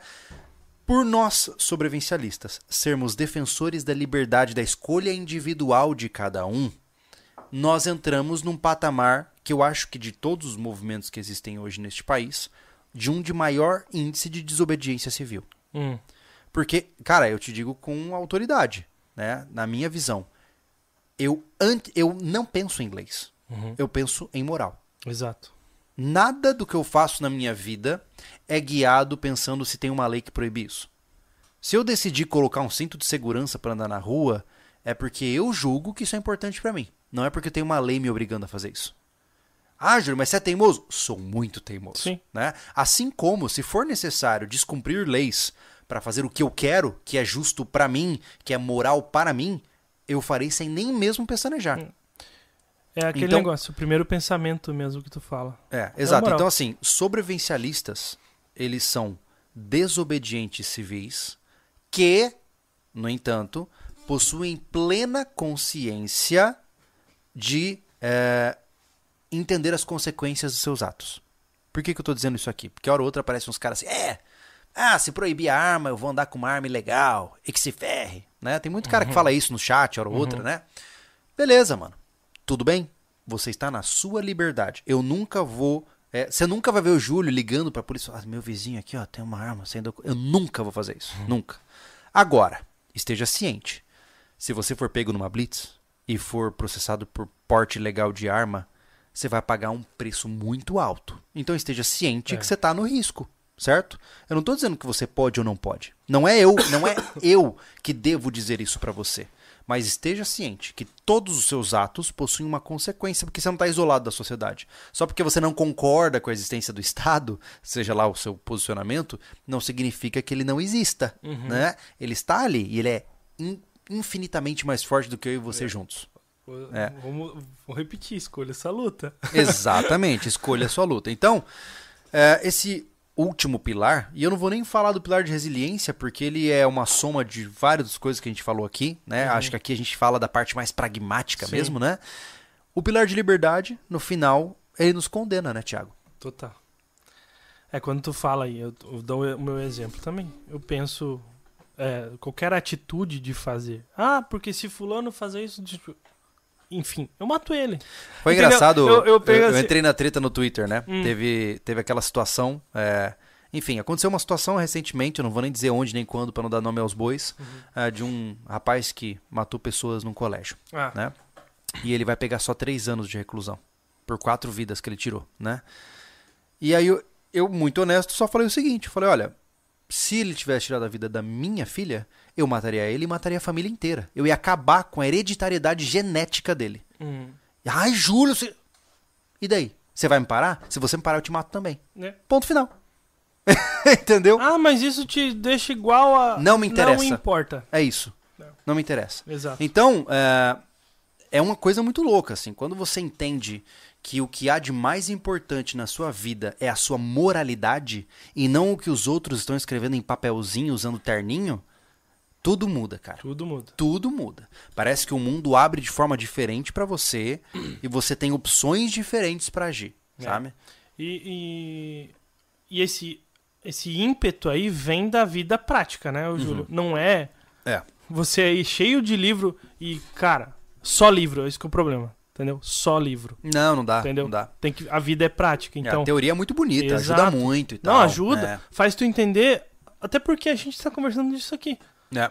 Se você ler um pouco mais pra trás. Quem você quer enviar uma mensagem? Ah, manda uma mensagem aí. que isso? Ô, Cuidado, Skynet tá chegando, tá? Skynet tá chegando. Eu perdi até o fio da meada. Nem sei, cara. É exatamente esse o objetivo desse dispositivo satânico. ah, não, então. é, aquele negócio, se tu leu os, os gregos que seja, você tá Aham. entendendo por que, que a gente tá conversando isso. É. Entendeu? Mas é, não foca só nisso, cara. A É. vida é prática. Porque esse ímpeto que o Júlio fala, essa certeza que ele tem, é porque ele tem a prática sobre as condições da vida dele. Eu acho que a soma, pra você criar uma vida eh, sólida ah, pra você, é somar filosofia, conhecimento teórico com aplicação na prática e muito tapa na cara. Exato. Conforme você vai apanhando na sua vida e vai recheando isso com aprendizagens ah, de teóricos que já viveram no passado e tal, você vai endurecendo a sua visão. Isso é bom, mas é ruim. É aquilo que eu já falei. Meu maior medo é ser colocado encurralado num canto porque o bicho vai pegar. Exato. Entendeu? Porque provavelmente eu vou morrer. Uhum. Eu não vou me ajoelhar. Eu vou morrer. E faz parte do jogo. Entendeu? É a escolha que eu tomei pra mim. É a escolha que eu endureci na minha mente. E nem sempre ela precisa ser lógica. Não. E você nunca vai me convencer do contrário. É, porque é a minha liberdade de pensar assim. É que se fosse 100% lógico, tu não seria humano, né? Exatamente, exatamente. Mas depois desse papo extremamente complexo, eu queria saber o que tá rolando no chat, pelo menos. Nem, não precisa nem ser no superchat, mas Vamos no tentar, chat que vamos seja. tentar aqui ver alguma coisa que deram uma risada por causa. Da, Como é que é o nome dessa aqui? É da Siri? Siri. É. Ei, Siri. Não, vai. Para com isso. Daí vai vir aqui até no, no iPad. ai, ai. Ah, vamos lá, Schrödinger. Já li muitos relatos de casais que tiveram filhos deficientes e a vida da família é uma grande depressão. Em alguns casos, aborto é um alívio para uma dor maior. Mas daí você. Mas isso aí é uma. É, é você. Mais, mais uma vez. É. Você. Quer dizer então que você quer matar o filho deles? Hum. Tipo, não cabe a você essa não decisão. cabe, não cabe. É isso. Você é uma entendeu? decisão daquela. Como eu falei. É Do uma decisão familiar. Nuclear. nuclear. Exato. É, é como eu tô dizendo, não adianta argumentar. O Júlio aqui tá bem claro, né? Se, como eu disse, eu não gosto da ideia. Se minha esposa decidir abortar, tchau. Uhum. É. Vai morar sozinha. Não vai morar comigo. Entendeu? E não interessa as condições. É, porque Por isso que eu tô dizendo, o exemplo. problema é a pessoa opinar na vida alheia, Exato. né? Pô, um casal que tem um filho deve... Caraca, mano, então a sua solução é meter uma bala na cabeça do moleque? Tipo assim, eu, eu não entendo qual a lógica Mas por o- trás disso. porque a lógica dele é- não é lógica, é emocional, porque ele quer evitar sofrimento. E Cara, a vida vamos- é, não, tem então uma vamos- grande porcentagem de sofrimento. Deixa eu te explicar. Olha só, se você quer evitar sofrimento, vamos causar a extinção da humanidade, cara. Exato. né? Ah, não existe vida sem sofrimento. Não. Eu não tô dizendo que vida é só sofrimento, mas ela tem uma grande porcentagem de sofrimento. Então, e você tem que aprender a conviver com isso, cara. Exato, exato. E devo um parênteses importante. Enquanto você procura outro, outro chat Uhum. aí, tá? Ah, só pra, mais uma vez, fechando essa parada. Depois pula as paradas de aborto aí, É, o eu tô tentando empolga. pular, É. porque tá bem longe. É, mas a questão é a seguinte, ó. É, se você defende o aborto, é, isso não significa que eu não goste de você, tá? Não é isso. Eu só não concordo com o que você pensa. E você não vai se meter na minha vida, eu não me meto na sua e tá tudo certo. Certo? É, a gente cultivou uma cultura de que quando uma pessoa pensa diferente de você, você tem que ter raiva dela. Não.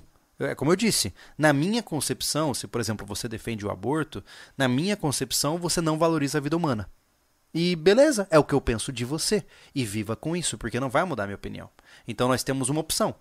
Um aceita que o outro pensa diferente, que nesse tema a gente não consegue se conversar direito, ou a gente vai brigar e morrer. E não, eu prefiro que a primeira opção seja mais interessante, entendeu? A gente consegue, né? negociar e seguir a vida, né? Aqui o professor Luiz Freitas. Uhum. Júlio, beleza. Ah, Júlio, beleza? Ele, tipo, Beleza. é. Concordo plenamente contigo quanto a essa premissa de a maioria vence na lei.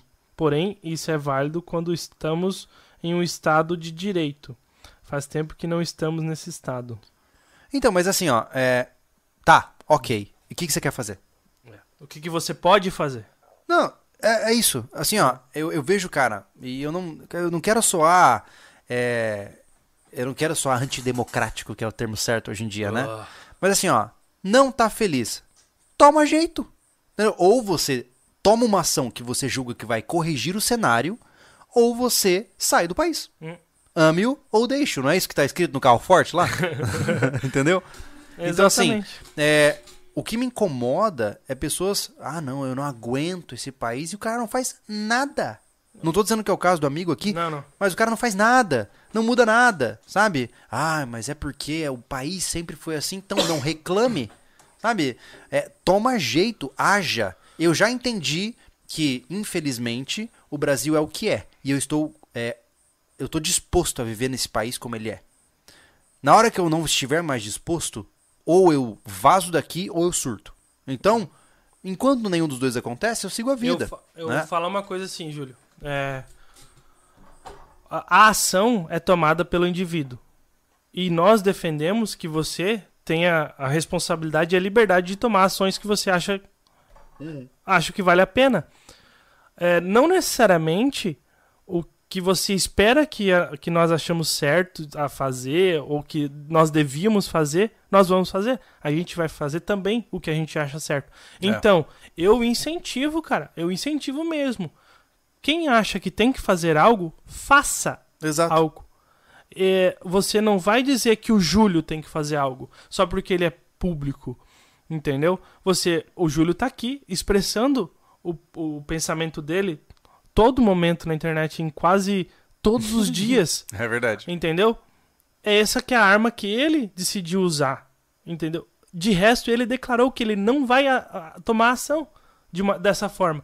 Mas, se você tá, em, tá com problemas sobre o Brasil, que seja, você, você que tá acampado em qualquer outro lugar, fazendo protesto, você que, que tá fazendo, sei lá, qualquer coisa, mas uma coisa que é fato, que se você não tem relevância na hora de falar na internet, falar na internet não faz sentido, Exato. entendeu? Exato. Então, assim, é, eu falo só porque eu não tenho relevância também.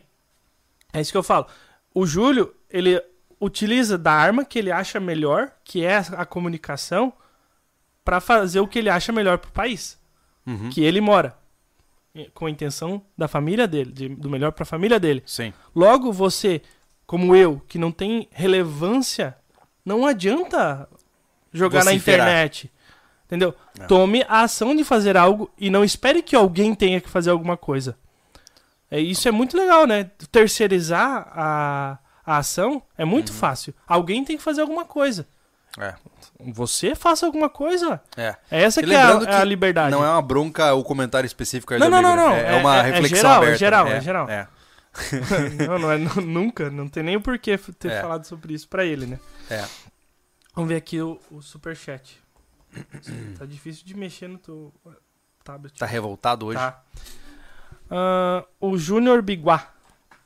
Vai ter uma nova série do Rancho de sobrevivência?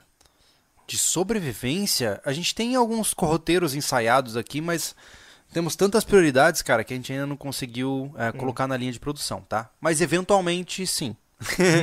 Ó, o Pedro falou: a arte que mandei no e-mail foi um SV num rancho. Eu lembro disso. É? Eu lembro, lembro. Legal. Rabiscado. Aham. Acabei de achar o audiobook do Victor, salvo e pronto para escutar amanhã no trampo. Valeu a resposta, mestre. Olha Abraço. aí, Massa. maravilha. Vai gostar, cara, tenho certeza disso. É bom. Principalmente se tu tem uma, uma mente muito fértil. É verdade. Tu consegue é, fica bem visualizar. visual, né? É. É, bem visual. Ele é contado muito bem contado, né? É. Ah, aqui. Salve, fellas. É, so- o sobrevivencialista Mike Glover do Fieldcraft Survival Hum. Foi considerado terrorista pelo FBI. Vem isso acontecendo com sobrevivencialistas no Brasil no futuro? Sim, Sim. sim. É, É porque assim, cara, é, a gente tá na contratendência mesmo. E eu não é, não é apocalíptico o Não. que eu tô dizendo, né? As habilidades que a gente quer propagar, o que eu acredito que seria interessante que você conheça, muito do que eu adoraria trazer no canal já é proibido, É. né? Seria incrível poder ensinar conteúdos de maneira livre para todo mundo. Mas eu não posso. Eu tenho acesso a conhecimentos que são muito legais, que poderiam de fato ajudar pessoas, e eu não posso. Por quê? Porque eu seria preso. Né? Então a tendência é só piorar isso. E eu não acho que vai chegar a um nível de terrorismo. Eu acho que a burocracia vai comendo pelas beiradas até o ponto onde inviabiliza. É, e isso ia falar, in- Inviabiliza inviabiliza. financeiramente, sabe? Mas Porque é o que sempre- a acontece? arma é mexer no Ó, bolso. olha só que interessante. Por exemplo, é, com a mudança de governo, nós do sobrevivencialismo escolhemos não postar mais vídeos de armas no YouTube. Uhum. Certo? Por quê? Por uma precaução em- empresarial. Uma das maiores rendas deste canal são os vídeos de arma. Sim. E, e o, o novo é, estado, que supostamente vai entrar agora em janeiro, cerceou essa possibilidade da gente. Daqui a pouco, sei lá, ele disse que é proibido mostrar lâminas em vídeos.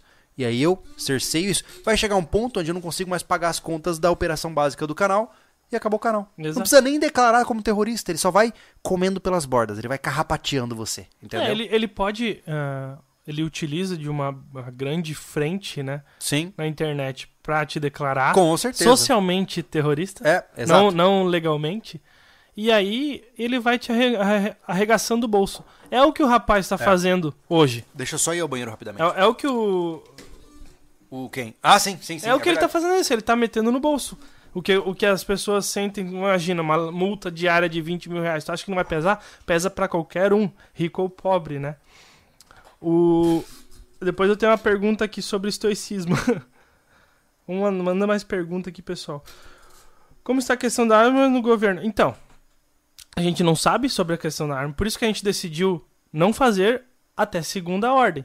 Entendeu? A gente não, não deixou pra sempre o assunto armas no canal é, proibido. Só a gente tá com uma, uma modo defesa. Então a gente não coloca. O que a gente tem de arma vai, vai ser só pro portal que a gente fazer de arma. Vocês viram até hoje no vídeo do Cortes SV, é, a gente gravando lá. É pro, pro portal. Não vai vir, não virá aqui em- até a gente saber é, é, tirar toda essa nuvem da frente do assunto, né? E basicamente é isso. A gente não, não deixou pra sempre, mas até a segunda ordem. E sobre a questão de armamentista, de, de aquisição de armas, eu diria pra você que, que já tem CR, porque eu não sei se se, se vai, vai ter como fazer depois, não sei como é que vai ficar direito, pode ser que volte a uma burocracia maior, porque o- o- os caçadores, atiradores e colecionadores sempre existiram, gente, entendeu? Então, pode ser que torne mais burocrático só. O que aconteceu foi uma facilitação por canetada. O que pode acontecer é a pessoa simplesmente amassar o papel e jogar fora no lixo. Então, eles podem é, dificultar absurdamente a aquisição da arma. Então, se você pode comprar, é, compre. hoje. Hoje. Se você pode comprar, compre hoje. da... Não contei. Ah, tá. Então, porque assim, ó, é, pra impedirem você de comprar, é rapidinho. Ele escreve um papelzinho ali e você tá impedido de comprar. Pra arrancar essa arma de ti, é muito mais trabalhoso pro governo, entendeu? Não É. tô dizendo que é impossível, tá? Ele Mas é fazer- muito mais trabalhoso. Se ele fizer isso, vai ser pela burocracia. É. Tenha certeza absoluta. É, então. Mas assim, ó, é, ele barra em leis, ele não barra em decreto. Sim, Entendeu? claro. Não, a gente, se a gente pensar em alterações profundas no sistema, com alterações de leis, ele vai barrar pela Sim, burocracia, sim, sim, né? com certeza. E é, mas é aquela coisa, né, cara? A corda estica pros dois lados, entendeu? Uhum. Ela não estica pro lado só. Então, cabe a você ter as estratégias necessárias pra atuar de maneira adequada, né? Exatamente. Mas enfim, que mais? É que não é simples assim, simplesmente, ah, ele vai proibir. Vai acontecer, ó, eu acho, vamos falar, decretos que foram feitos eh, são frágeis. Ah, rasgados. São frágeis. É só Rasgou rasgar. papel. Acabou. É. é. Mas a parte legal mesmo, parte de leis, já, já é bem mais dificultoso pra. É mais longo o processo. É, exato, é Ah. mais longo. Então a gente não sabe como vai acontecer. Não dá pra. E você que diz que tem certeza, você não consegue olhar seis meses Não. num governo desse tipo aqui E lembre-se que o presidente não comanda sozinho. Uhum. Grande parte do Congresso do Senado está com um viés contrário ao do presidente, até onde nós conhecemos. É, até ser Claro que- comprado, né? É, você tem um monte de vira-casaca, né? É. Mas a questão é, nada é tão simples quanto parece. Não ache que o Brasil tem logística suficiente para mandar um camburão com 10 soldados na frente da casa de todos os atiradores esportivos para pegar suas armas. Não é assim que acontece, tá? E se acontecer, santo Deus, né? Aí o negócio vai pegar Nossa. forte. Vamos ver aqui onde é que tá o. perdi aqui. Velho, o chat é complicado que eu perdi. O cara tinha perguntado um negócio legal. Ah, chat sobe muito rápido. É. Quando a gente pede superchat pra vocês, é, é só pra realmente separar a mensagem, sabe? É. Porque o chat vai subindo, cara, e é difícil a gente interagir de uma maneira adequada, tá? Aqui tem um. ah, Seria o pensamento estoico um estágio lógico para alguém chegar à realidade e a um pensamento saudável? Sobrevi- Sobrevivencialismo e estoicismo andam juntos na visão de vocês? Em partes. Em Ah, partes. É. Porque o estoico ele aceita aquilo que lhe, que lhe é entregue e ele se adapta àquilo. Nós, de certa forma, ainda temos um componente de teimosia associado a isso. É. Que algumas coisas eu não aceito e eu me preparo pra isso, né? Se a vida me oferecer limão, eu não vou pegar os limões e ficar feliz. Eu provavelmente devo ter uns abacates estoura- eh, guardados em casa, É. entendeu? Então, sim, boa parte do- da, da nossa visão é, eu posso, posso dizer que é bastante estoica. Vamos lidar com o que acontece, vamos entender as coisas como elas Tem são. essa premissa, né? né? Não é, Tem não a é premissa, cravado nisso. Mas eu sempre critiquei estoicismo pela sua passividade. É que assim, ó, Júlio, qual a gênese do estoicismo? Quem que, quem que Pois é. pensou? É. um cara que não precisava Não precisava trabalhar? trabalhar. Exato. Entendeu? Então é, é assim, quando tá tudo certinho, tudo bem, é, é fácil ser estoico. Exato. Entendeu? Exato. É legal vender, vender curso pra vocês e dizer, ah, estoicismo é uma maravilha. É uma maravilha. É. Só que assim, ó, a realidade do cara que conta primeiro. Exatamente. Entendeu? Então não é simples assim. Estoicismo é isso. Para mim, tá o estoicismo ele, é- ele, ele peca pela sua passividade. É isso que eu Uhum. tô dizendo. É, o mundo ele é agressivo e você ser passivo demais, você vai ser engolido. Né? Uhum. Ah, que mais? Vi que brotou um superchat ali. Sim, sim. O Wilson ah, mandou mensagem de membro. Vocês do SV gostam mais de armas ou gostam mais de batata? Ah, eu gosto mais de batata, né, cara? Batata. Gosto de batata. É. Ah, que mais? Charlinhos! Gabriel Oliveira. Cada vez que o Júlio fala em um vídeo algo que discordo, fico pensando em desinscrever, mas lembro da importância de conviver com opiniões contrárias. O vídeo seguinte é- é um baita vídeo e não me arrependo de continuar inscrito. Boa, Gabriel. Sim, Boa. isso- mas Porque isso que é existe. legal. Olha só. É que a, a- o Júlio já me falou várias vezes que aconteceu várias coisas ruins que eu fui eh, relatar pra ele. Ele disse: Não, mantenha calma. Só que assim, ó, é, existe também. Quando tu toma um soco, tu tonteia, Uhum, entendeu? E depois tu para pra pensar no que vai fazer. uhum. Então, esse momento que tu pensa em desescrever é a hora que tu tá tonto com a porrada. É. Entendeu? E é isso que, e é, isso que é um, um fato hoje. O pessoal tá muito ansioso Sim. pra vociferar e esquece de esperar esse tempinho. É, isso é muito legal de você trazer isso, Gabriel, porque é, eu já disse por diversas vezes, eu não sou dono da verdade, eu vivo uma realidade muito específica. É, eu, eu acredito que a forma como eu vivo, no ambiente onde eu vivo, com as pessoas que eu vivo, ela representa uma porcentagem muito pequena da população brasileira. Então o que acontece? Muito do que eu defendo para minha vida pode ser uma completa alucinação para outra pessoa. Então entenda que quando eu falo algo pra, na minha concepção, é, não é porque eu quero pro- proclamar isso como a grande verdade que todos devem seguir. Não, é o que funciona para mim. E se funciona para mim, eu, eu compartilho para que você tem, quem sabe, veja sentido e aplique na sua vida. Mas é bom ver que você consegue ver por cima dessa dessa cortina de fumaça, né? É. Que muitas vezes a gente fica preso demais, né, cara, em, em- nessa coisa de ah, não, mas se ele, ele pensa assim, é inadmissível, né? Respira Então, consciente. É, existe uma coisa que pra mim é sempre importante, né, que é o respeito, né? Ah, quem me acompanha nas lives lá do, do Júlio Lobo, algumas vezes eu ligo a câmera e fico trocando uma ideia com o público por duas horas, três horas, né? E é natural que, hora ou outra, você vai ver eu bloqueando ou banindo alguém. Por quê? Ou porque o cara me ofendeu, ou porque ele foi completamente inadequado no seu posicionamento, e aquela coisa toda. Então, existem cenários e cenários, mas nada justifica a falta de civilidade. Sim. Né? É, é, é realmente. res- Ouviu uma opinião contrária, respira e depois vai tomar uma decisão.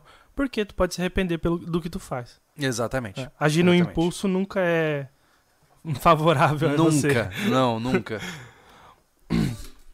o Murilo, o Murilo Romeu. O que deve acontecer é o que já acontece em Minas. Muita apreensão de armas pela PM de Cax, Hum, sob, alega sob a alegação de não estar em trânsito para o clube. Não, mas assim, gente, o que acontece é. O que acontece sobre essa. essa esse caso específico que você contou sobre a apreensão é o, o porte que tá, que é nebuloso. que tá nebuloso. É, é o Entendeu? porte abacaxi, vai. É. Entendeu? Então, é, isso ocorre ali. Mas aquele, de- aquele de tirar a arma de você, Na quando tua você casa. tá é. com ela no, no, no, no local, é, vamos colocar entre aspas, correto, Uhum, não. É porque essa parte da, da, do decreto, uhum. Ele é nebuloso. E sejamos honestos, né? Tem muito CAC usando arma, portando como se fosse o louco, tá ligado? E falando que tá sempre indo pro clube e voltando do clube. Eu falo que eu, nunca Entendeu? vou deixar de, de, de querer a liberdade dos caras, mas eu acho que tem muito maluco com arma, tem? Beleza? Tem? Mas Paciência? eu Só espero que ele não aponte pra mim. Exato. Porque assim, o cara que diz assim, não, se precisar de pegar em armas pra lutar por, por- pelo que eu quero, eu vou pegar em armas, Aham. porque agora eu sou CAC pra isso. É, Mas, cara, você é só um lunático que acha que sabe tudo. é eu vou Entendeu? pegar em armas. Top. Ah, droga, sangue, tiro, bomba. É um cara que. de- é, pô, me irrita quem deseja guerra também. É porque não sabe. Perdoa, senhor. Eles não sabem o que fazem. Não. Não sabe, pô. não- pelo menos não, não fez o mínimo que é estudar sobre uma guerra que seja. Ah. Que já aconteceu, tá lá, tem Mas um monte tá- de relato. Mas eu acho que tá chegando, viu, Thiago? Eu sinceramente acho que tá chegando. É, O nosso país hoje tá num patamar muito perigoso e, e a gente tá com uma. Eu não consigo ver, a princípio, um desescalonamento do que tá acontecendo no nosso país. E basta mais uns puxões de orelha que pode desencadear uma situação muito trágica no nosso país, sabe? Então eu torço para que isso não aconteça, mas parece-me que é um barril, é, um- é uma panela de pressão que só tá aumentando. Só tá aumentando o PSI ali, ó. E vai enchendo e enchendo. E eu fico com receio, porque eu acho que. É como eu. Aí entra aquela frase, né, que eu não vou saber citar corretamente, nem lembro o autor. Que é que se houver guerra, Senhor, envie ela no meu tempo, né, para que os meus filhos não precisem pagar por ela. né? Então, eu torço para que se de fato alguma coisa der errado aconteça nos próximos 10 a 20 anos. Eu ainda tenho força para puxar um gatilho, Uhum. entendeu? E eu poupo as minhas filhas. É. Né? Complicado. É, se fosse fácil, né? Ah, é. Qual a visão. Nossa senhora. Essa é mais difícil. Qual a visão do sobrevivencialismo em, ge- em relação à justiça em modo geral? Eu não confio na justiça. Eu não confio nos sistemas O governamentais. sistema de justiça ele não é justo. É, Eu não confio nas leis, eu não confio em quem vigora as leis, eu não confio em quem reforça as leis, eu não confio em quem escreve as leis. Então por que diabos eu vou confiar no sistema como um todo? Né? Homens são seres corruptos, são seres é, fadados a, ao erro. Então eu não sigo a lei. É, é, é curioso dizer isso, né? Eu já disse, eu não sigo a lei, eu sigo a moral. Se o Júlio aqui é uma pessoa, o que vocês estão vendo hoje, tudo que eu faço no canal, tudo que eu faço, cara, é, é sempre pensando nos meus valores morais. O que, que eu posso fazer que está alinhado com o que eu acho que é certo e que pode ajudar pessoas. Eu nunca fiz um conteúdo engajado por lei. Entendeu? As leis são coisas de tolos, são coisas de é, sonhadores. O que realmente manda é a fibra que está dentro de você e o que você acha certo e errado e como você conduz a sua vida. Né? E como eu disse, é, infelizmente essa linha de pensamento minha ela está fadada a cair em alguns becos sem saída. Algumas vezes você pode se ver numa situação onde as leis é, escritas não concordam com a sua moral. E aí você vai pagar as consequências pelo que você fizer. E é o que é.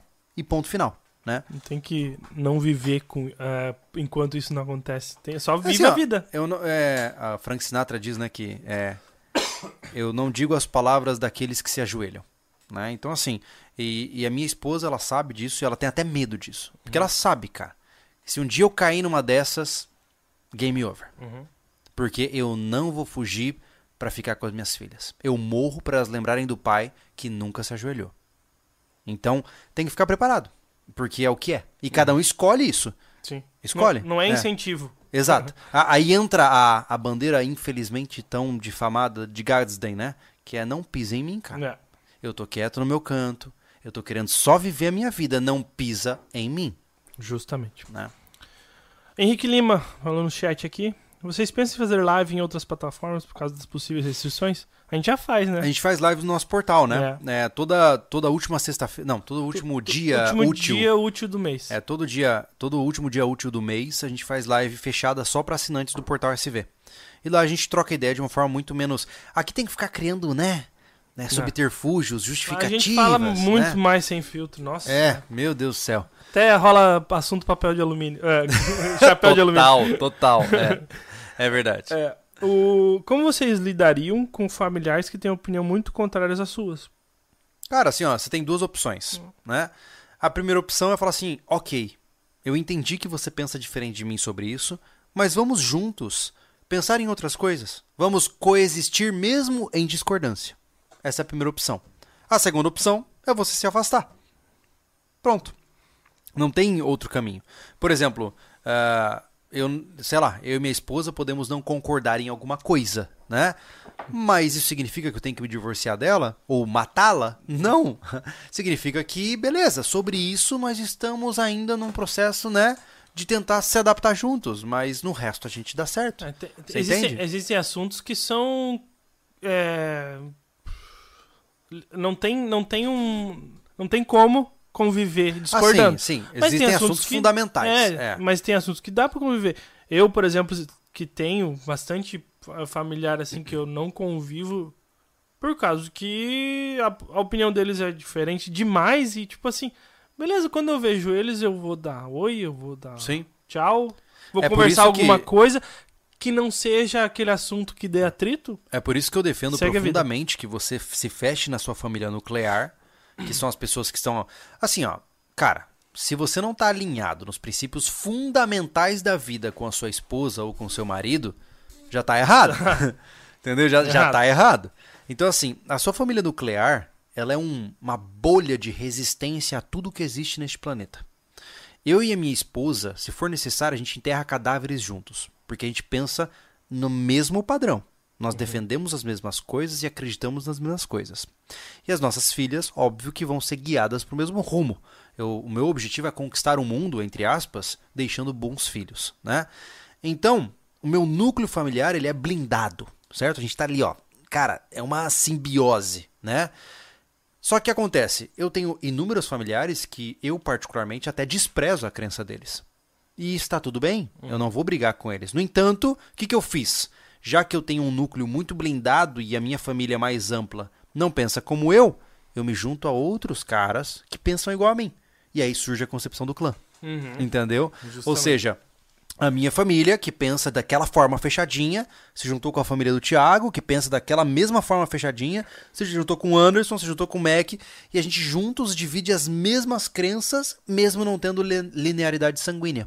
Entendeu? Isso é muito legal. As crenças fundamentais. Fundamentais. claro, cara, como eu disse, tem muita coisa que, sei lá, o Thiago assiste que eu não assisto, tem muita coisa que o Anderson ouve que eu não ouço, É. mas o fundamental, né, os pilares que a gente conversou aqui, isso a gente tá Exato. fechadinho, É, entendeu? um parênteses, pessoal do anime, é isso que ele falou, tá? Exato. É, eu não assisto anime, desenho. Desenho. Mas qual o problema de ser desenho? É, tá vendo? Tem Tá gente tudo- que se Ei, ofende, né? tá tudo bem, mas é desenho? É? Entendeu? É. É porque eu já sou um pouco adulto demais pra ver desenho. Não, eu não sou, cara. Viu? Eu Tá tudo sou. bem. O Sebastião Júnior mandou um superchat e falou: trabalhe e construa a realidade que você quer viver. É isso aí. É isso aí. Onde quer que você precise estar. Exato. Mário W, você tem seguro de vida ou seguro, re- ou se- seguro residencial? Não. Uh-uh. É, Bom, é, não da forma formal que você imagina, mas eu tenho as minhas garantias. Ah, alguma garantia, né? Mas assim, seguro mesmo, essas coisas não não, tem. não. Eu tenho Cara, outras garantias. Eu lidei com seguro da loja quando roubaram pesadelo, a loja, né? foi um pesadelo. É. É, é uma maravilha pagar o seguro, agora receber não é fácil, foi, não. foi um caos total, cara. Meu Deus. Na época era mais é, limitada a questão Ah, é? de guardar dados, né? Hum, Eu tinha que mandar CD com nossa. todos os arquivos. Foi um trabalho da porra. Deve ter sido muito É, legal. O prejuízo foi mental pra cá. Roubaram muito na loja, né? Mas foi, foi mais mental, porque, meu Deus, cara. Que Ainda loucura. consegui, mas foi duro. Ah, vamos ver aqui. O que mais tem aqui? Hum. Sobrevivencialistas têm ideias extremamente libertárias. As duas filosofias de vida têm muito em comum. É, mas é, é aquilo que eu disse anteriormente, né? É, e isso é uma visão estritamente minha, tá? Não acho que eu tô propagando isso como um sobrevivencialismo. Eu acho legal a ideia libertária, mas ela peca na base, na minha visão. É, até onde é meu conhecimento teórico vai. Eu até fiz um Twitter, até, até mandei um tweet recentemente que, caraca, o povo entrou alucinado, né? Tinha um cara, não, a gente pode comprar uma ilha e fazer um país. Aí eu falei assim, mano, o cara não sabe nem desentupir um vaso e quer fazer uma sociedade autossuficiente numa ilha remota. Aí, é claro, um monte de gente concordou, um monte de gente me xingando, aquela coisa toda, normal, né? De coisa de Twitter, né? E eu acho que o que peca no libertarianismo, na minha visão, é puxar esse pragmatismo. Mano, se você defende a liberdade, seja capaz, seja hábil, seja capaz de produzir as coisas que você precisa, seja capaz de assumir as responsabilidades que a sua vida exige. Ah, mas Júlio, mas o livre mercado, não interessa o livre mercado. Se não tiver encanador para desentupir o seu vaso, o que, que você vai fazer? Vai chorar? Sabe? Então, esse é o meu receio. É, eu vejo hoje e eu- eu- é uma comparação injusta, mas eu, eu fa- vou fazer do mesmo jeito, sabe? Na década de 80, era, era cool os jovens é, defenderem a ideia do comunismo. Né? Os adolescentes, tudo de camiseta do Che Guevara tal. Era cool, era rebelde. Agora a impressão que eu tenho é que a onda é os ANCAP e os libertários, tá ligado? Agora é cool você ser ANCAP libertário. E tudo bem, Revoltado sempre, em né? termos, em termos comparativos é muito melhor. Eu prefiro que ele seja Eu, eu também prefiro, só que assim, tem muita fantasia, sabe? Tem muito. Não necessariamente o que a teoria diz, mas o que as pessoas que representam a teoria estão fazendo. Sabe? É, tem, tem muita, muito floreio e pouca ação. né? Exatamente. Fica, fica ditando só por teoria e esquece que o cara. É, Júlio, mas veja vai- que é, o fulaninho falou tal. Não interessa o que o fulaninho falou, não quero saber o que ele falou, entendeu? Eu, eu tenho conta pra pagar. mas assim, eu não tô dizendo de forma pejorativa, tá? Eu acho que os princípios libertários são incríveis, tem muita coisa muito boa pra ser tirada, mas na minha concepção principal, eles são insuficientes, tá? Ah, Olha só. O que, que é. O que, que a gente pode dizer? O Adriano Brito tá lá falando. O Adrian Brito, o Exatamente, terraplanista, Exatamente. ele tá falando da Terra plana. Exatamente. Eu não acredito que ele se deu o trabalho de vir aqui falar de Terra plana. O cara, o cara tá, fe... tá assim. Ô, Tá Adrian, tá bom, cara. Tá bom. Olha, terra plana. Parabéns. Isso. Sucesso. Valeu. Ó, nossa senhora. É, eu imagino que a sua vida mudou muito agora, né? Próxima pergunta. O... Agora eu tô lendo o Pix. O Wellington Fagundes. Tenho 23 anos e vivo em Portugal.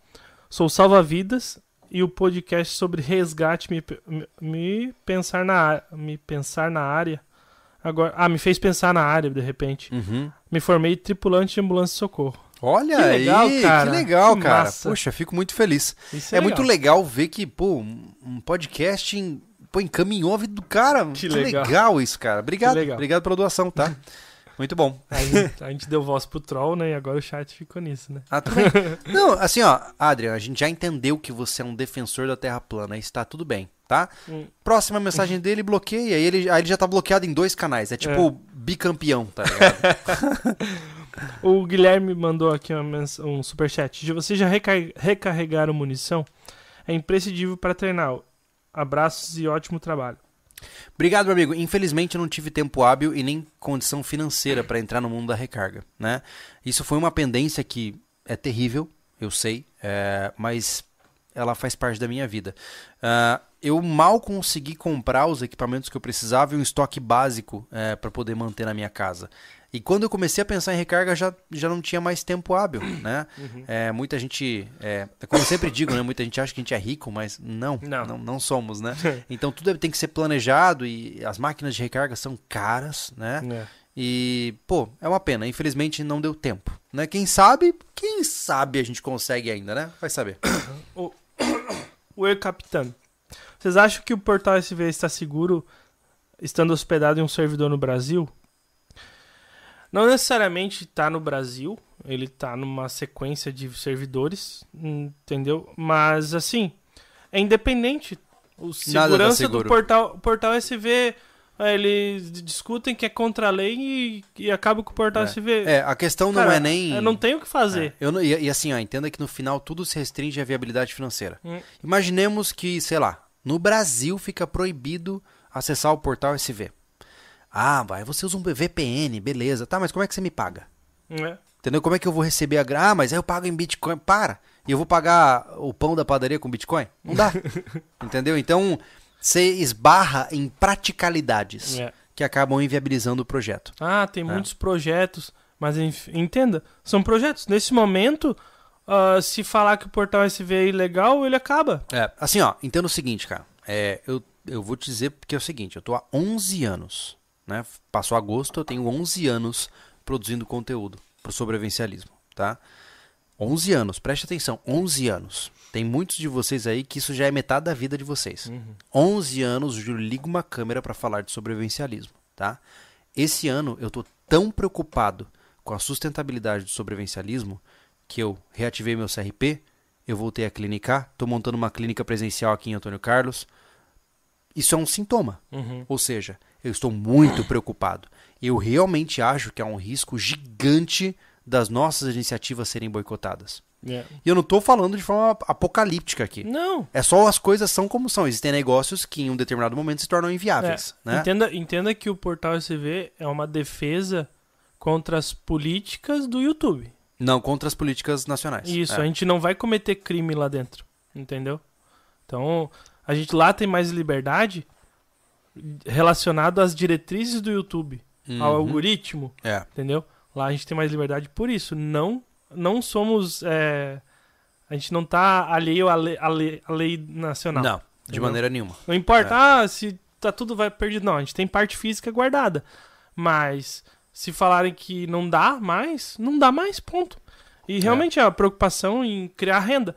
E eu gostei do que o Theo falou. Theo Silveira. Ele falou: agora com a atual realidade política, resolvi baixar a cabeça e trabalhar e fazer minhas reservas. Como diz o Júlio, pensar no micro e depois no macro. Exatamente. Ah, isso, isso é um pensamento que se todo mundo fizesse isso, né, Júlio? Oi, ia ser bom, cara. Ia ser bom. É, tem muita gente querendo resolver os problemas do mundo e não arrumou a própria vida ainda. né? Exato. É, é assim, eu sou o salvador da sua vida. É Entendeu? verdade, é verdade.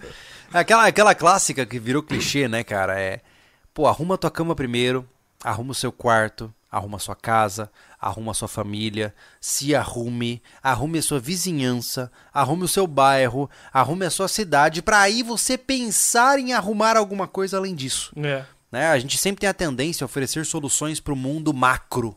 Eu sei como salvar o mundo, né? Mas eu não sei como fazer exercício três vezes na semana. ah, mano, para, né, cara? Para, né? O capitão ele adicionou Thiago para ser criminoso em alguns países, entre aspas, não precisa mais cometer crimes. Não, a gente tá ciente disso, cara, mas olha a nossa realidade, como é que a solução para isso é o que eu falei, você tem no, caso dos vídeos ter parte física guardada para ter os vídeos. É, mas não não significa ter- nada. Não serve, não Não serve tem pra valor. nada. É. E pra quem, por exemplo, não vive de es- é, expressão pública, que nem nós, né? É, cara, fica abaixo do radar. É. Cara, não faça o que incomoda. Se É. você quer isso, se você quer incomodar, incomode. Exatamente. Entendeu? Mas Exatamente. assim, a solução pro sobrevivencialismo Não tem. não tem. A gente tá. A gente tá. O, o nosso valor. lei o pelo nosso- que. A caretada do, do, do, É. do cara que O tiver lá em nosso valor de mercado reside em uma única palavra: alcance. Né? Nós falamos com muitas pessoas. Se cortarem o nosso alcance, não existe É. mais valor. Exato. né? Todos os nossos vídeos viram só recordações de do tio que filmava o churrasco no final de semana. É, É. isso. Né? Os vídeos por si só não possuem valor agregado algum. Né? O que tem valor é a quantidade de gente que ele atinge. Então, mais uma vez, é, no final, né, concluindo o nosso papo aqui, até pra gente envelopar a nossa dinâmica, né? Sim. A minha, a minha eh, conclusão final é que sim, o sobrevivencialista é um extremista. É, eu digo que sim, a nossa escola sobrevivencialista é, É. extrema. É extrema. Nós somos extremistas políticos e isso nos coloca sob situação de risco quando o país está com uma tendência mais ah, cerceadora de direitos, como é o, o no- novo governo que vai entrar. Então, é o risco que nós temos, né? É o caminho que a gente escolheu e é o caminho que a gente vai seguir, né? A gente só tá tirando o que é mais evidente, que é a questão das armas de fogo, mas o resto vai continuar igual. A gente não vai, não vai virar friendly family aqui. É, não, não, não tem jeito. Né? Não Então dá. a gente vai continuar o nosso ritmo, falando das coisas que a gente sempre falou, até onde der. Na hora que não der mais, a gente encontra outra coisa pra fazer das nossas, nossas vidas. Vai ser uma tristeza não ter esse espaço pra conversar. Mas é o que é. É, eu tô disposto que, ah, se eu precisar trabalhar, o quê? Qual o serviço mais sujo que precisa aí? É, é- Eu vou trabalhar, é, trabalho se tem. eu faço, é, é, É, mas é, é de- é. pra, pra implementar aqui, qualquer coisa eu faço pra viver. Uhum. Sem, e eu não vou. A, a- Trabalho não precisa ser bom, né? não precisa ser bom, eu não É. vou. que não dê prejuízo pra outras pessoas. Eu vou Uhum. fazer, cara. Uhum. Entendeu? É isso, tô pronto pra viver. Entendeu? Enfim. Vamos lá, só o último do Arthur Callahan. Tiago e Júlio, vocês acham que, que com a implementação de chips cerebrais da Neuralink poderemos realizar pagamentos passando a testa no leitor de código de barra no supermercado? Cara, eu tô bem dividido em relação a essa nova prospecção que o Neuralink tá trazendo. Eu fiz questão de assistir a palestra inteira lá de lançamento do Neuralink, né? Do, do, do update do Neuralink. E eu fico. O meu lado nerd é, grita como uma cheerleader. Né? É, o meu outro lado mais ah, reservado pensa: hum, isso aí Isso. pode dar muito ruim. Então eu tô dividido. É, eu tô. é, Eu gosto da ideia, a tecnologia é promissora, pode facilitar muitas coisas, pode mudar muita coisa, É. mas também pode gerar riscos muito grandes. É a história da dinamite, né? Uhum. Explode coisas pra tirar minério, mas explode coisas pra tirar ossos humanos. Então é complicado. É né? aquele negócio que a gente conversa. A gente tá aqui pra criar uma outra espécie, né? Exato. É, mas para finalizar, ô, Thiago, uma coisa importante é a seguinte: é, apesar da gente ter visões que podem ser vistas como extremistas, diferente de movimentos extremistas, nós não é, queremos avacalhar a vida alheia. É. Olha que interessante, né? Porque hoje, quando você pensar o que que é extremismo político, geralmente você pensa em algo quase terrorista, né? Uhum. Caras que vão é, é, causar violência. E no nosso caso é exatamente o oposto. A né? gente não quer. A gente quer se manter no nosso canto. Somos extremos exatamente por não querer que alguém nos incomode. Querer paz. Exatamente, olha que loucura, né? Total. O mundo tá tão louco que só porque você não quer ninguém te incomodando, você é visto como extremista. Exato. Porque o discurso mundial, que é o que faz ter toda essa artimanha aí, é que você tem a solução para os meus problemas. É, exatamente. Entendeu? Então, desculpa te dizer, você não tem. você não tem como reger a minha vida, né? E pior, né? Eu morro, mas não cedo o controle pra você. e faz parte da vida, né? Tem, tem um superchat aqui que é uma resposta. Tem, Ah, vai tá. ter que escolher Manda. como tu vai responder. Tá, manda. Vamos lá. Acho que no próximo governo dará para comprar munição? Cara, assim, ó, até onde eu conheci, ah, os amigos do direito me corrijam, né? Direito adquirido não pode ser removido a princípio, né? Uhum. Com de- decretos. Por exemplo, o 556 é, derrubou o decreto, né? Agora o 9mm vai voltar a ser calibre restrito, só que a questão é a seguinte, meu amigo. Se você está com 9mm no teu acervo, você tem direito de comprar munição para ele. É. Então não interessa ah, se é restrito ou não. Se você já tem, não vai ser tirado de você. Uhum. É isso que eu tenho ouvido falar, tá? A gente pode parecer, ah, é tudo muito apocalíptico, né? Ah, eu lembro quando o Bolsonaro foi eleito quatro anos atrás, e aí o povo mais de esquerda, ah, e agora, nossa, vão matar gays na rua. E lembra daqueles Sim, discursos? sim. Ah, o mundo vai. E tá, e as coisas rodaram, É. né? Não, pra vocês terem uma ideia, eu era sócio de clube de tiro no governo da Dilma. Aham. E ro- rodava Cara, coisa. eu filmava pro YouTube? Né, é, ar- vídeos de arma no governo do Lula e da Dilma, pô. Então, né? Então, mas assim, claro que as coisas podem ter mudado, Sim. né? Não quero soar também só inocente aqui, Uhum. mas assim, eu realmente acho que não vai ser tão sério quanto todo mundo tá dizendo, É, tá? não- Eu acho, É. tá? Se eu tiver Acho. equivocado, você vai dar um passeio de barco e o barco naufraga com suas armas, exatamente. né? Não tô, não tô dizendo que, ai, catástrofe, mas Não, assim, ó, Acontece essas coisas. cuidado, cara, cuidado, tá de caiaque ali, virou pra dentro é do o que rio. eu falo, né? pesquisa. Isso É. acontece muito mais do que você pensa. É verdade, né? é verdade, é verdade. Então, e a segunda pergunta dele. Ah, Já pensaram em chamar o Vitor, metaforando? não, é... Não. Um não bem grande e não. Tá, tá, eu vou, vou parar aí. É isso, é um não É. bem grande, gente. É que assim, ó. eu, eu não, não vou ir além dessa opinião, mas assim, ó. É, existem pessoas que ajudam as pessoas. Existem pessoas que fingem ajudar pessoas. E existem pessoas que lucram em cima do fingimento de ajudar pessoas, criando verdades falsas, Existe, acontece isso no Brasil. com muita frequência. Exato. né? Então, assim, eu não concordo com o que o, o rapaz faz, eu não gosto do que ele faz, e eu te digo com veemência: o que ele diz saber é pseudociência. Ah, mais algum comentário? Luiz Golf. Salve, gurizada. Estocando água, comida, habilidades e começando meio tarde a estocar metais preciosos, chumbo. Olha aí. Forte abraço. É, a Mas- regra dos metais preciosos é assim, né? Você estoca chumbo pra depois estocar ouro e prata. ai, ai, muito legal. Pix? Não, tá É. tudo certo. É, lembrando pra vocês, gente, mais uma vez, tá? Eu só queria finalizar com esse papo rápido aqui antes do pessoal mandar mais superchat e a gente não conseguir concluir, né? É, eu, eu discordo de grande parte das coisas que eu vejo no mundo aí fora, né? Eu vejo termos, formas de pensar que eu acho uma insanidade, que vão gerar doença, que vão gerar preju- prejuízo para as pessoas. Mas isso significa que você vai ver o Júlio um dia é, tentando calar essas pessoas? Nenhum Não. momento. né? É, eu sou o clássico defensor do golpe tá aí, cai quem quer. É. Então, eu, assim- espero, eu espero que tu não seja, porque eu vou ter que eu te encher de porrada, entendeu? Porque eu penso É, na verdade. mais força ainda. ainda. Exato. Como você pode ver, eu tenho que andar na linha, senão eu apanho. É, é, é opressão. É.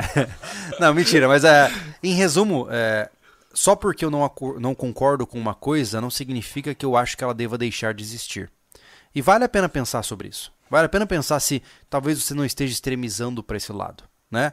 Porque a gente só percebe a seriedade das coisas quando a gente está em situações extremas. Né? Você tá lá falando assim, ah, eu quero que fula... esse tipo de gente tem que morrer. Rapaz, de repente piscou o olho e está com um gatilho apontado na nuca do cara. E aí? Você destruiu a sua vida, cara. Né? Tem muitas pessoas que entram em um transe, é, é impressionante. Tá? É a clássica situação dos guardas de Auschwitz. Né? Fizeram o que fizeram porque estavam sobre um contexto que não perceberam onde estavam indo. Então toma cuidado, cara. Pensa com a sua própria cabeça. É, eu sei que hoje os meios de mídia estão ali uá, gritando em você o tempo todo. Então é por isso que eu te digo. É, Retraia-se pra si mesmo e pensa, pô, o que eu defendo? O que, que eu acredito? O que eu acho que é o melhor caminho pra mim, pra minha família, pra minha própria vida? E parta daí. Não parta dos seus influencers preferidos, entendeu? Nem ouve o que eu tô te falando direito, pô. Você tem que olhar pra tua cabeça e falar, pô, cara, esse Júlio aí tá falando a verdade. Não, pô, o Júlio tá viajando. E tá tudo bem, e segue o rumo, tá? É, enquanto a gente continuar tentando calar as pessoas só porque elas falam coisas que a gente não concorda, vai dar tudo errado, pô. É. Vai dar tudo errado. Né? Como eu disse, se você não concorda com o cara, articule-se socialmente e ganhe dele nos mecanismos sociais que você achar convenientes, entendeu? Ponto final, É. né? Agora ficar xingando muito no Twitter não cola. Legal ver o caos lá dentro. né? Assim, ontem eu fechar, eu vou fechar respondendo uma pergunta que foi pra ti. E Uhum. aí depois, se tu quiser, tu pode responder. Ah, o Theo Silveira falou uma pergunta pro Júlio de hoje. Se o YouTube extinguisse, consideraria que a missão foi cumprida com êxito? Que Odin nos livre de ficar sem esse canal. Eu vou dizer assim, ó, do que eu, do que eu assisto há mais de cinco anos que eu conheço esse cara, é, eu sei, eu não sei se ele vai declarar a missão cumprida, mas eu sei que ele deu o melhor dele até o momento que acabar. É. Entendeu? Não, não, não tá cumprida. Hum. Porque eu preciso mostrar na prática que a minha filosofia faz sentido, né? É muito fácil eu falar pra vocês que vocês têm que se agrupar em grupos, né, em clãs e, e tentar construir uma comunidade autossuficiente. Eu tô longe disso ainda, pô. Né, A gente recém comprou um terreno, ah, a gente recém estruturou a nossa ideia. Eu gostaria de durar mais uns 10 anos. Por quê? Porque era tempo da gente se mudar para o mesmo ambiente, da gente começar nossas culturas de autossuficiência, de pô, ter horta, pomar, ter criação de bicho e mostrar que é possível. Porque a maioria dos teóricos teoriza. Uhum. Eu proponho uma ideia e eu vou fazer na prática me colocando no fogo para mostrar que dá para fazer Justo. né? Então eu só queria mais tempo para que eu pudesse mostrar que eu tenho certeza absoluta de que o que eu tô promovendo faz sentido na realidade. Porque senão eu só viro mais um teórico, Exatamente. né? E não é esse o objetivo, né? Boa. Então vamos torcer para que funcione, né? Vamos torcer para que as coisas continuem rodando. Eu realmente tenho fé de que a gente vai ter uma jornada longa ainda pelo caminho, né? É, a gente não construiu um castelo de areia, um castelo de cartas, né? Tem muita estrutura no que a gente fala, no que a gente faz. Quem nos acompanha há muito tempo sabe que, pô, tudo bem, a gente deu alguns tropeços no caminho. É, a gente erra como também, é né? normal, a gente Hum. erra, mudamos de ideia, fizemos algumas coisas que talvez não tenham sido adequadas, mas a gente sempre foi muito transparente. Muito. E eu quero continuar sendo transparente com vocês, eu quero continuar mostrando sempre na prática o que a gente está tentando fazer, e se der certo, deu, se não der, não deu, Uhum. né? Porque é o caminho, cara. É o caminho. O caminho é transparência, honestidade e respeito, né? Fechado? Fechado. Então, uma vez declarados como extremismos, extremistas políticos, vamos dormir abraçado com as armas, é isso? Mas isso não é normal? Hum, não. Então eu vou encerrar isso aqui agora, É, tá? então, Falou, gente. um pouco preocupado. Tchau. Boa noite. Tiago, o que, que tá acontecendo, cara? Cara, não sei. te- Eu tô... Pera aí, deixa eu deslutar.